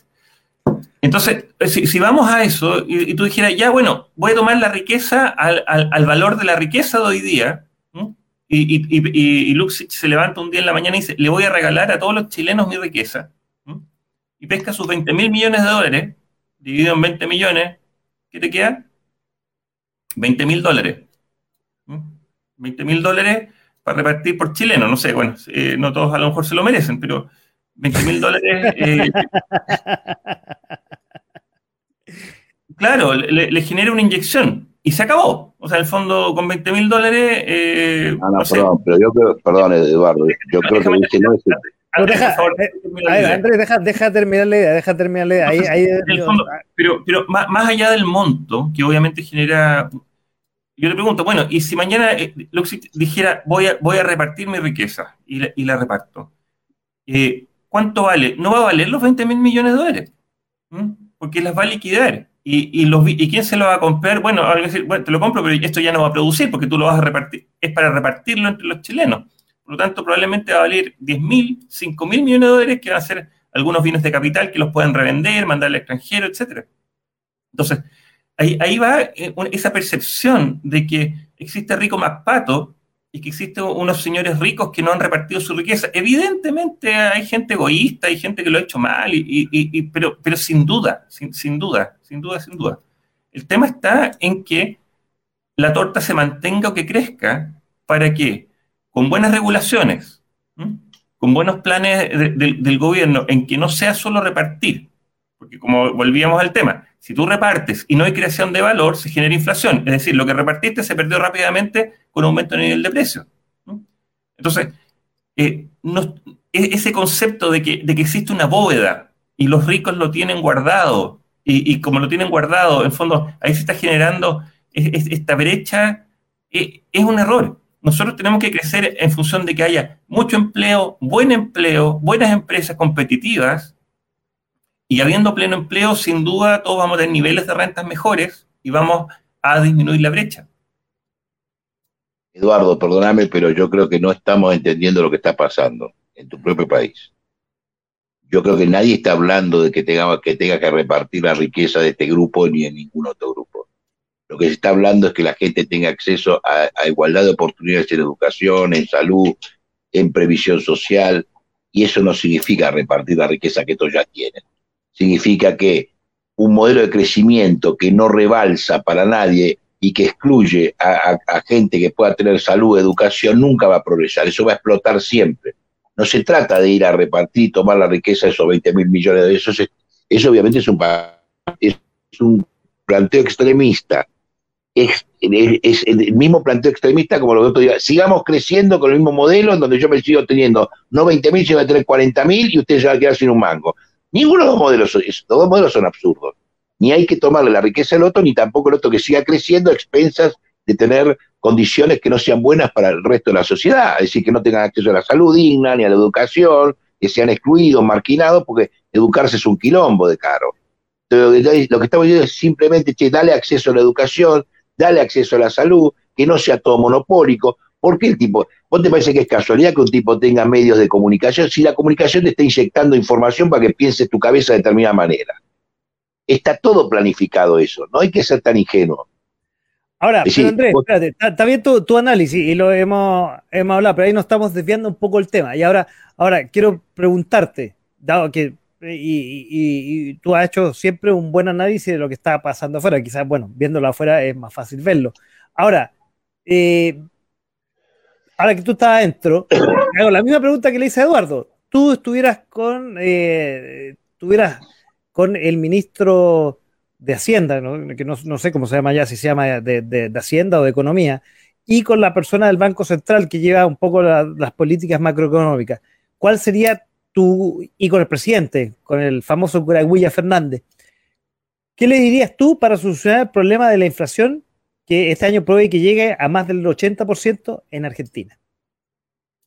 Creo que tenés que tener dos medidas básicas. Una, inyectar dinero y no importa si lo emitís para la producción, es decir, para los empresarios, para las pymes, sobre todo para las pymes, no para las multinacionales, en donde vos le vas a garantizar, por ejemplo, que tengan créditos flexibles, créditos a tasa cero para comprar bienes de capital o para comprar eh, o para, o para, para eh, incrementar la producción con, con, con capital de trabajo.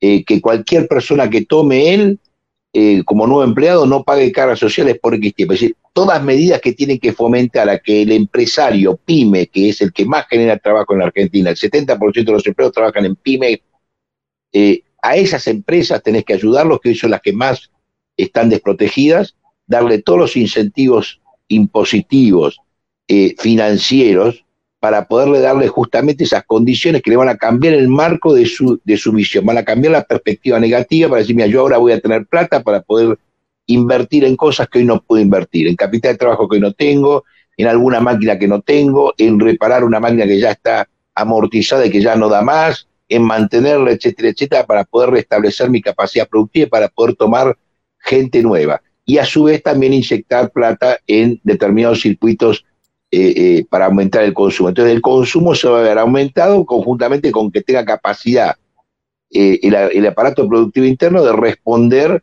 a esa demanda que se genere por la suba del consumo y no va a ser inflacionaria. eso es una de las cosas básicas, porque si el problema es la producción, tengo que incentivar la producción. Y la producción en Argentina existe obviamente existe muchas, hay infinidad de pymes que producen 20.000 cosas que se consumen en el mercado interno y no se exportan. En realidad lo que más se exporta acá son productos agropecuarios, es la mayor parte de la producción, de las exportaciones son productos agroindustriales. Pero hay otros productos industriales que se consumen en el país. ¿eh? Entonces, incentivar la producción de motocicletas, incentivar la, la producción de autos, de todo tipo de bienes para poder justamente generar más puestos de trabajo y esos puestos de trabajo van a ser los que van a terminar eh, eh, disminuyendo la desocupación, que toda la gente que le estás pagando planes, que es un gasto al pedo, que no producen nada más que costo, se incorporen al sector productivo. Eso es lo que tenés que hacer. Don Eduardo, ¿concuerda con la medida? Porque parece bastante coherente incluso para la realidad chilena. Claro, obviamente eso te va, la, inyección de, plata va a generar inflación. Te entiendo que en no, si genera riqueza no. Esa es la diferencia. Si vos, si vos, si vos metés plata para generar riqueza, justamente. o sea, dejemos que sea una conversación, pues, no, no, monopolicemos la conversa. Eh, no, bueno, estoy, tratando, quiero tratar de responder un poquito a eso. Si no interpretamos bien el problema, lo que te dicen la mayor parte de los economistas liberales es que el problema de la inflación es que emitís dinero. El, el emitir dinero es una consecuencia de que tenés más gastos, que más, más egresos que, ingresos. Lo que tenés que hacer es subir los ingresos. Y los ingresos, si los aplicás, si la emisión se aplica fundamentalmente a generar mayor capacidad de generar riqueza a través de más producción, no va a generar inflación, porque vas a meter más bienes en el mercado. Vas a aumentar la oferta de bienes.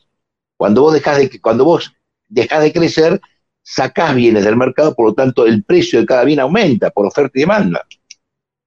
Por eso digo que el fenómeno de inflación hay que comprenderlo como justamente la, baja de la capacidad productiva de un, de, un sistema. Eduardo. Por lo tanto. Pues, fue, la, crítica que se le hizo cuando Massad, me parece, cuando, el fondo subió las tasas y quebró todas las pymes acá en Chile, por ahí, no me acuerdo, el año 93, 96, no me acuerdo. Assad fue el ministro de Hacienda de Frey, si no me equivoco, ¿no? Claro, y, efectivamente, o sea, es como contraintuitivo, el, bajar las tasas en vez de subirlas, cuando en el fondo el, mundo mundial está subiendo las tasas y, en el fondo nosotros pudiéramos ir hacia el otro lado. Eh, siempre y cuando vaya amarrado efectivamente de que se genere esa riqueza y haya un mercado que compre. Que compre porque si no, en el fondo vas a inyectar plata, pero esos bienes no van a terminar siendo vendidos o exportados o consumidos internamente. Es correcto. Es por eso dije que simultáneamente tenés que dar medidas en dos planos, incentivar el consumo e incentivar la producción. Ahora, bueno, eso, eso, en un país ordenado y, Chile está trabajando rápidamente para no ser tan ordenado. Le aprendí mucho a otros países. No, no, eso sí, en, cualquier país. Te lo, pongo como ejemplo, o sea, eh, uno de los bonos pyme que hubo el año pasado, me acuerdo, era de un millón de pesos a todas las pymes. No sé si te acuerdas, uno, de los tantos bonos que hubo. Sí, ¿Mm? efectivamente. Claro, y, tengo el caso, digamos, de alguien al lado mío, muy cercano, en la cual es una pyme que no le ha producido un peso a nadie, está inscrita, alguna vez facturó 100 mil pesos, pero le llegó su cheque por un millón de pesos. Entonces, claro, eh, la, intención es buena, pero si no, no lo haces con orden, finalmente lo que vas a tener es una inyección de, plata y algunos... Claro, te hago una pregunta. Algunos tomadores De, ventaja o hábiles o con información privilegiada van a tomar ventaja y eh, eventualmente se, van a capturar un pedazo de la torta sin generar eh, bienes de capital. Eduardo, eso es como, depende de cómo se despliega. Si el que despliega eso es el Estado, va a pasar eso. Si vos lo despliegas a través de los bancos, no pasa eso. No, los bancos no prestan. A través de los bancos. Bueno, es raro que un banco le preste a una entidad que ni siquiera produjo nada en su vida porque le hace un, le hace un screening. Es muy raro que un banco. Ahora, que el Estado se le escape no me cabe la menor duda. Pero un banco es muy difícil que le preste guita a un tipo que no tenga un mango o que nunca produjo nada. O que vos le haces un screening antes de prestarle. Ningún banco hace ese tipo de cosas. Vos le tirás línea de crédito a los bancos para, que los bancos se encarguen de hacer eso. Para que, para que se entienda un análisis financiero de la persona. Todos nos han hecho en alguna oportunidad eh, que, eh, Pero eso, ningún banco presta guita a una empresa sin hacer un screening de su capacidad de pago. Obviamente que tienen que contemplarse, hay, empresas que probablemente no pueden calificar, pero bueno, tienen que hacerse determinadas medidas de excepción que las regula la política, la política económica que fija el gobierno, a través de la cual le da líneas de crédito a los bancos para que, cumpliendo esos lineamientos, las extienda a las empresas pero en periodos como este, por ejemplo, empresas que eran eficientes y productivas por motivo de la crisis, hoy día están, Exacto. están sucias, digamos, en, el... exactamente, eso, exactamente, es así, es correcto. Entonces, te obliga a que, en el mejor espíritu de que esto fuera aplicable, en el fondo te obliga a hacer un trabajo muy serio, muy, muy eh, digamos, eh, prospectivo de si efectivamente esa empresa es viable para inyectarle plata y que esa plata termine siendo, siendo, siendo bien, bien producida.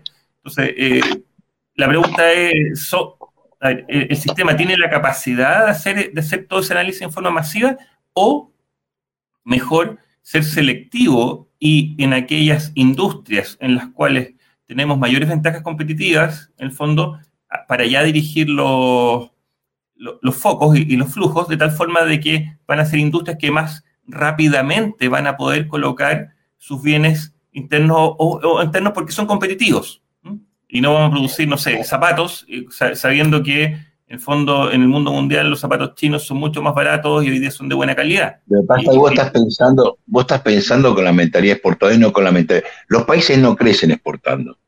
Los países crecen fortaleciendo su mercado interno. Andrés, estamos hablando de Chile y estoy pensando, por ejemplo, en la industria eh, constructora, en la industria inmobiliaria, que hoy día, que a mí me toca personalmente, está un poco parada, dada esta incertidumbre que tenemos y que probablemente eh, en septiembre, que puede ser un punto de inflexión donde o crecemos o nos vamos al barranco. No lo sabemos todavía. Acá tenemos, tenemos, para cerrar, tenemos un ejemplo en la construcción súper cercano, o sea, el, proyecto acá de, de, Plaza Gaña. De Plaza Gaña. O sea, piense, es un proyecto que avanzó dos años, es tremendo, tremendo, tremendo, y hoy día está botado a la basura, ¿me entendés? Simplemente por un tema ideológico. O sea, pasó, pasó todos los filtros, pasó todas las autorizaciones, se puso a construir, ¿Tú, has visto las fotos eh, aéreas? En el fondo, no es yo no solamente vi la foto aérea, yo participé de ese proyecto y tengo claro lo que pasó y, hoy día en un proyecto, quiero compartirlo con ustedes, que tiene una inversión de 300 millones de dólares, se invirtió, no quiero decir votó a la basura 100 millones de dólares, un tercio, eh, tuvo un año construyéndose, eh, excavándose los subterráneos que eran nueve, se empezó a construir los tres edificios y dado, como bien tú decías, eh, por temas políticos, eh, temas ambientales políticos, primero con la municipalidad y después con las autoridades de gobierno, se paralizó, dando una muy mala señal al inversionista, que en el fondo te pueden cambiar las condiciones cuando quieran. Y eh, déjame terminar con esto, Andrés, te pueden terminar, cambiar las condiciones que digo cuando quieran y todo lo que invertiste se puede ir eventualmente, y aquí lo están discutiendo obviamente y lo están peleando la inmobiliaria, al tacho de la basura. Andrés, algo querías comentar tú. Sí, pero vos mismo, usted mismo está dando la respuesta. Es decir, quiere decir que el sector de la construcción, como en todo el mundo, es un sector altamente eh, que dinamizador de la economía, con lo cual si vos das, eh, digamos, fomentás desde el punto de vista de una política económica de eh, favorecer todo el ámbito de la construcción y favorecer también los créditos hipotecarios, porque si no, no va a tener quien te los compre, bueno, eso podría dinamizar un sector que hoy está, que podría dinamizar mucho la economía y generar trabajo y generar, digamos, rápidamente. Esas son medidas que justamente la que, la que te debería estar pensando el gobierno, como que le dijiste vos a, Eduardo recién. Esas son las que generan riqueza. Pero hoy día se van a ir a dónde? Se van a ir a vivienda social. Probablemente vamos a tener un alto nivel de inversión en, vivienda social, donde hay una pérdida de valor. ¿Por qué? Porque en el fondo las casas se venden a menor valor de su costo y la diferencia la paga el Estado. Entonces, en el fondo, eh, no es una, ahí justamente tienes un caso de no creación de riqueza. No, no, no, no. Yo no diría no creación de riqueza porque estás creando riqueza. Lo que pasa es que vos decís. Perdón. Eh, dale, dale, dale. Termina la idea, termina la idea porque está, está, está, generando riqueza. Ahora, habría que ver cómo eso, si, si la vivienda, la vivienda social no es un mal en sí misma. Ahora, si solamente vivienda social y le vas a le vas a regalar vivienda a todo el mundo, bueno, ya es un quilombo. Es decir, vas a un extremo que no es el adecuado que vos tengas para determinado segmento social que no tiene acceso, que nunca va a tener acceso al, al, crédito, bueno, que le des una vivienda, bueno, está mal, pero es un, debería ser una porción pequeña donde el Estado ahí juega un rol regulador y un poquito más. Pero yo te hablo de una política que no tenga que ver solamente para eso, que pueda haber una política para, para esos casos y puede haber una política para eh, favorecer los emprendimientos inmobiliarios y también favorecer que los créditos hipotecarios para que la gente compre. Fíjate con esas medidas cómo podemos empezar a reactivar la economía. Con esas medidas no se toman. Les puedo, compartir que antes de irse a Estados Unidos, eh, el presidente Gabriel Boric fue invitado a la Cámara China en la Construcción. Ojalá que de alguna forma se la, haya despertado ahí la idea y no sea tan eh, ahí por el Partido Comunista eh, para que en el fondo, como bien dice Eduardo, se desarrolle más el crecimiento del país en un rubro que realmente da mucho empleo. Oye, para ir cerrando, que ha sido, y quiero decirles que ha sido bastante rica la conversación, un poco discutida, un poco, con dos puntos de vista, que esa es la gracia, un poco de las conversaciones, no muy similares. Los dos ingenieros civiles industriales, uno de la Universidad de Santiago por acá, otro de, la, de Buenos Aires por acá, con puntos de vista parecidos, pero distintos, y, se crea una, una, una conversación rica ahí, un poco peleada. Pero un poco las cosas que llegaron, pero antes de, ir cerrando, les quiero compartir. Eh, en mayo, el IPC, el índice del precio consumidor aquí en Chile, fue del 1,2, trepando en 12 meses a 11,5, pero según lo que dicen las proyecciones del Banco Central, aún queda para que llegue a su punto máximo. Uf. Ay, ay, ay, cómo se viene la inflación en nuestro país. Oye, pero ustedes tocaron para ir cerrando y como ustedes saben, acuérdense que siempre terminamos con... Um, con eh, recomendaciones de nuestros panelistas. Ustedes hablaron un poco para ir paliando la inflación a, nivel macroeconómico y si ustedes estuvieran eh, de alguna forma asesorando a los ministros de Hacienda, de Economía y a los presidentes del Banco Central y a los mismos presidentes, dijeron confianza. Yo creo que es primordial. Dijeron ayuda económica a las pymes. Focalizada, tú le pusiste el, el apellido Eduardo, y eso da mayor empleo y mayor dinamismo al país y obviamente de alguna forma eh, incentivar moderadamente el consumo, porque si imprimimos el billete pasa lo que ha pasado en Venezuela, donde tendríamos una inflación de casi 5.000%, 1.000%, ya no me acuerdo el porcentaje, una cosa que uno no lo puede creer. Oye muchachos, eh, ha sido en, en, algunos momentos acalorada, pero una acalorada simpática, porque en el fondo estamos hablando todos tenemos distintas opiniones de esto, pero si se dan cuenta, siempre por un conductor eh, eh, común, los dos, visiones, eh, con prismas relativamente distintos, pero si uno ve en el, en el, en el grueso, son casi iguales, digamos. Cambia un poco el prisma, digamos. Uno está en Argentina, por acá, y uno está en Puerto Montt, aquí en, en Chile. Oye, bueno, Vamos y vamos a poner la música de fondo para ir a las eh, recomendaciones. Y empezamos por alguien que ha querido hablar y, mantener casi un monopolio de la conversación. Don Andrés, ¿cuál es su recomendación para ir cerrando el programa esta noche? ¿Recomendación para qué? Recomendación a los que nos están escuchando y viendo. ¿Qué quiere recomendar? ¿Alguna película, algún libro, algo con respecto a la inflación que estuvimos hablando esta noche? No, no, bueno, con respecto a la inflación, digamos, yo creo que es un momento donde eh, cuando hay un pedido inflacionario, claramente eh, uno tiene que estar regulando más las expectativas de gasto, es decir, estando más controlando los ingresos, es decir, viendo parar un poquito la moto y no, no estar en el ritmo normal, sino ver eh, de consumo, sino ver qué es lo que puede postergar y tratar de de, resguardarse y protegerse lo más posible, porque sabes que eh, eh, no es un buen momento para andar dilapidando o gastando en cosas innecesarias. ¿no? Un poco, como yo puedo decir. ¿no? Don Eduardo, usted que está en Puerto Montt, ¿qué nos puede recomendar? La otra vez nos recomendó un buen libro. Y una película, perdón. Ah. A ver, el, o algo parecido. Respecto a, recomendación, yo, yo, diría que aprendamos a negociar. Yo creo que es, algo que nos falta. Eh, lo, repetí, estoy repitiendo algo que mencionaste hace un, rato. Que no sea algo exótico.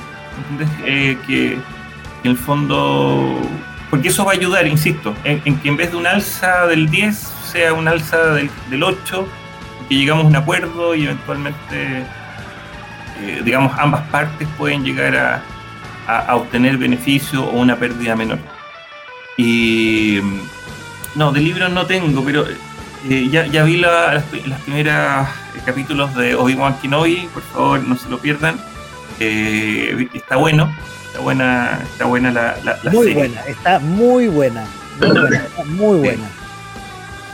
Da para largo, yo creo que necesitas como tres piscos sour para, para hacer algunos comentarios, así que no, no, no, no, no, es, no es el momento. Pero ¿Verdad que, perdón, quiero, quiero, quiero hacer un disclosure, exactamente. Usted, hay que sacar la espada. Don Eduardo Parra es un gran fanático, no sé si se llama ya saga, la licencia Star Wars. Ya, ya no solamente una saga de nueve películas, ya ha salido dibujos animados, han salido películas satélite, etcétera, etcétera. Ustedes lo, lo, vieran en, bueno, ahí, ahí están las redes sociales, lo pueden ver ahí con su traje de Jedi, qué sé yo.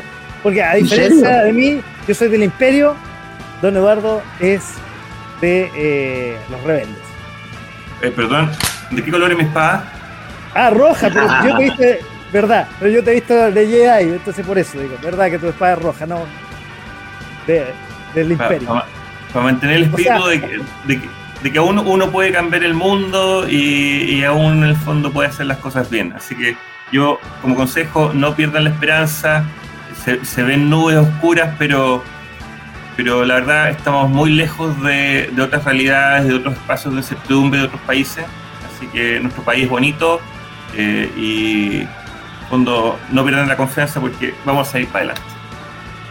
Qué bonitas palabras al cierre. Una última palabra al cierre, don Andrés. Usted no es de, usted no es de la guerra de la galaxia. No, no, pero coincido mucho con lo que dice Eduardo Bonao yo, Eduardo, digamos, siempre es muy, es un placer para mí hablar con él y poder compartir y, obviamente a mí siempre me gusta la discusión, pero el intercambio probablemente sí tengo, soy apasionado, eso no significa que, me, digamos, es, lindo eh, poder conversar, me parece una persona sumamente inteligente, interesante y, con muchos argumentos. Y sobre todo, digamos, eh, tiene esa visión, una actitud muy positiva en general ante la vida, ante las situaciones concuerdo mucho con lo que dice Eduardo, que en realidad la situación no es tan dramática, es mucho menos dramática que en otros países como la Argentina, que realmente creo que es más dramático. Eh, probablemente porque usted está más desacostumbrado y creo que lo que dice es totalmente lógico. Esto de acostumbrarse a este nuevo entorno, de negociar, creo que es muy bueno ese consejo para poder justamente hacerle frente a esta pequeña crisis que va a ser pasajera para Chile. Yo creo que soy optimista también con respecto a todo y creo que tiene un país hermoso, maravilloso y muy lindo, con muy buena gente. Y que, bueno, creo que las cosas van a andar, que no son tan trágicas como se están diciendo, como, como a veces alguna gente piensa o lo dice. Que hay un punto más intermedio, que las cosas tienen una solución mucho más sencilla o no, tan dramática como se plantea y creo que el futuro es bueno. Bueno, muchas gracias a ambos, don Eduardo Parra desde Puerto Montt, don Andrés Ríos desde Buenos Aires, ambos ingenieros civiles industriales que han compartido eh, su conocimiento y aterrizado lo que tocamos esta noche, que es la palabra que nos da un poco de susto, como bien un poco decía Andrés, pero hay que mantener la calma, como bien decía Eduardo, sobre la inflación, un tema que no conocíamos en Chile desde hace más o menos 30 años. Oye, y yo quiero recomendar eh, a los chilenos que nos están viendo y escuchando, y don Eduardo si no lo ha hecho, que se metan a cervel.cl y vean si están en el padrón electoral, sobre todo usted, don Eduardo, que se cambió de Santiago a Puerto Montt, para ver dónde le toca su eh, sector de votación. En cervel.cl está por comuna, véanlo, yo ya chequeé el mío. Oye, y para ir cerrando, ustedes saben que me gusta cerrar el programa con música. Dos canciones eh, que están referidas a esta semana. Una de, eh, no sé si la señora, señorita, ya tiene 82 años, nació en 1940, Nancy Sinatra, en Jersey City, en Nueva Jersey, en Estados Unidos, que es una cantante pop, y si el apellido le suena Sinatra, claro, es hija de Frank Sinatra, que en 1966 publicó su primer single y su mayor éxito, y era casi el único. Eh, y varias décadas estuvo retirada regresando en el nuevo siglo. En el nuevo siglo, quiero decir, no single. Vamos a escuchar el single de ella, These Boots Are Made for Walking. Y la segunda canción para despedir el programa de esta noche, de alguien que nació hace 60 años, en 1962, Nick Rhodes, que su nombre real es Nicholas James Bates, que nació en Mosley, Reino Unido. E es el tecladista de la legendaria agrupación Duran Duran que además grabó con Arcadia y The Devils. De él vamos a escuchar del grupo Duran Duran Deck Can Dance, que es una especie de mega mix.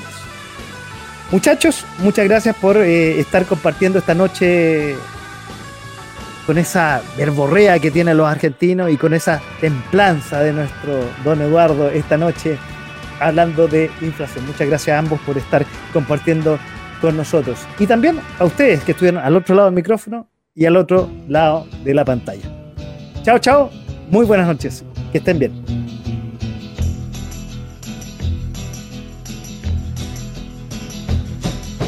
You keep saying you got something for me. Something you call love, but confess. You've been a messin' where you shouldn't have been a messin'. And now someone else is getting all your best. These boots are made for walking, and that's just what they'll do. One of these days, these boots are gonna walk all over you.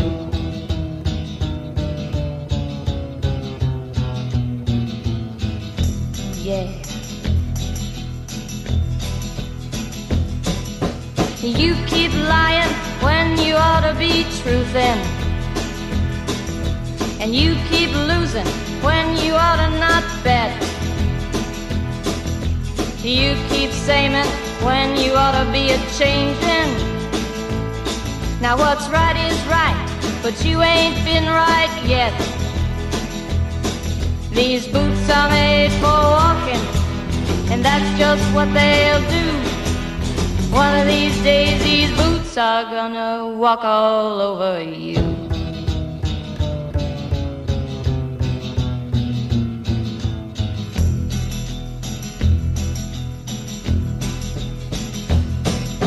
You keep playing where you shouldn't be playing. And you keep thinking that you'll never get burned. Ha! I just found me a brand new box of matches, yeah. And what he knows you ain't had time to learn. These boots are made for walking, and that's just what they'll do. One of these days, these boots are gonna walk all over you.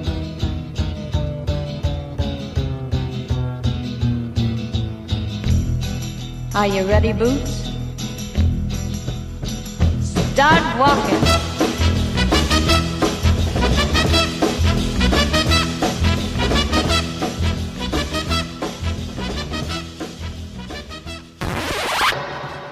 De a poco, sin mascarilla. Sin mascarilla.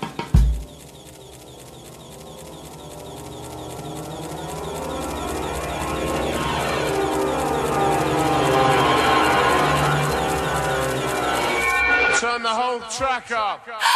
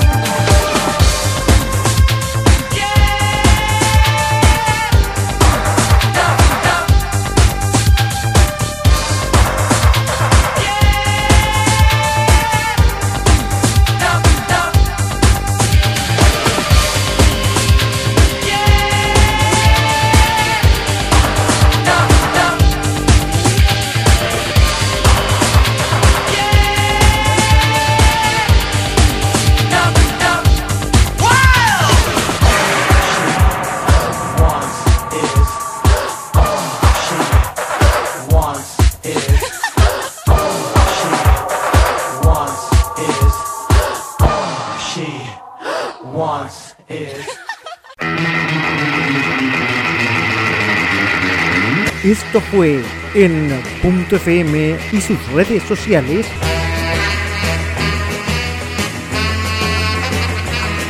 De a poco, sin mascarilla.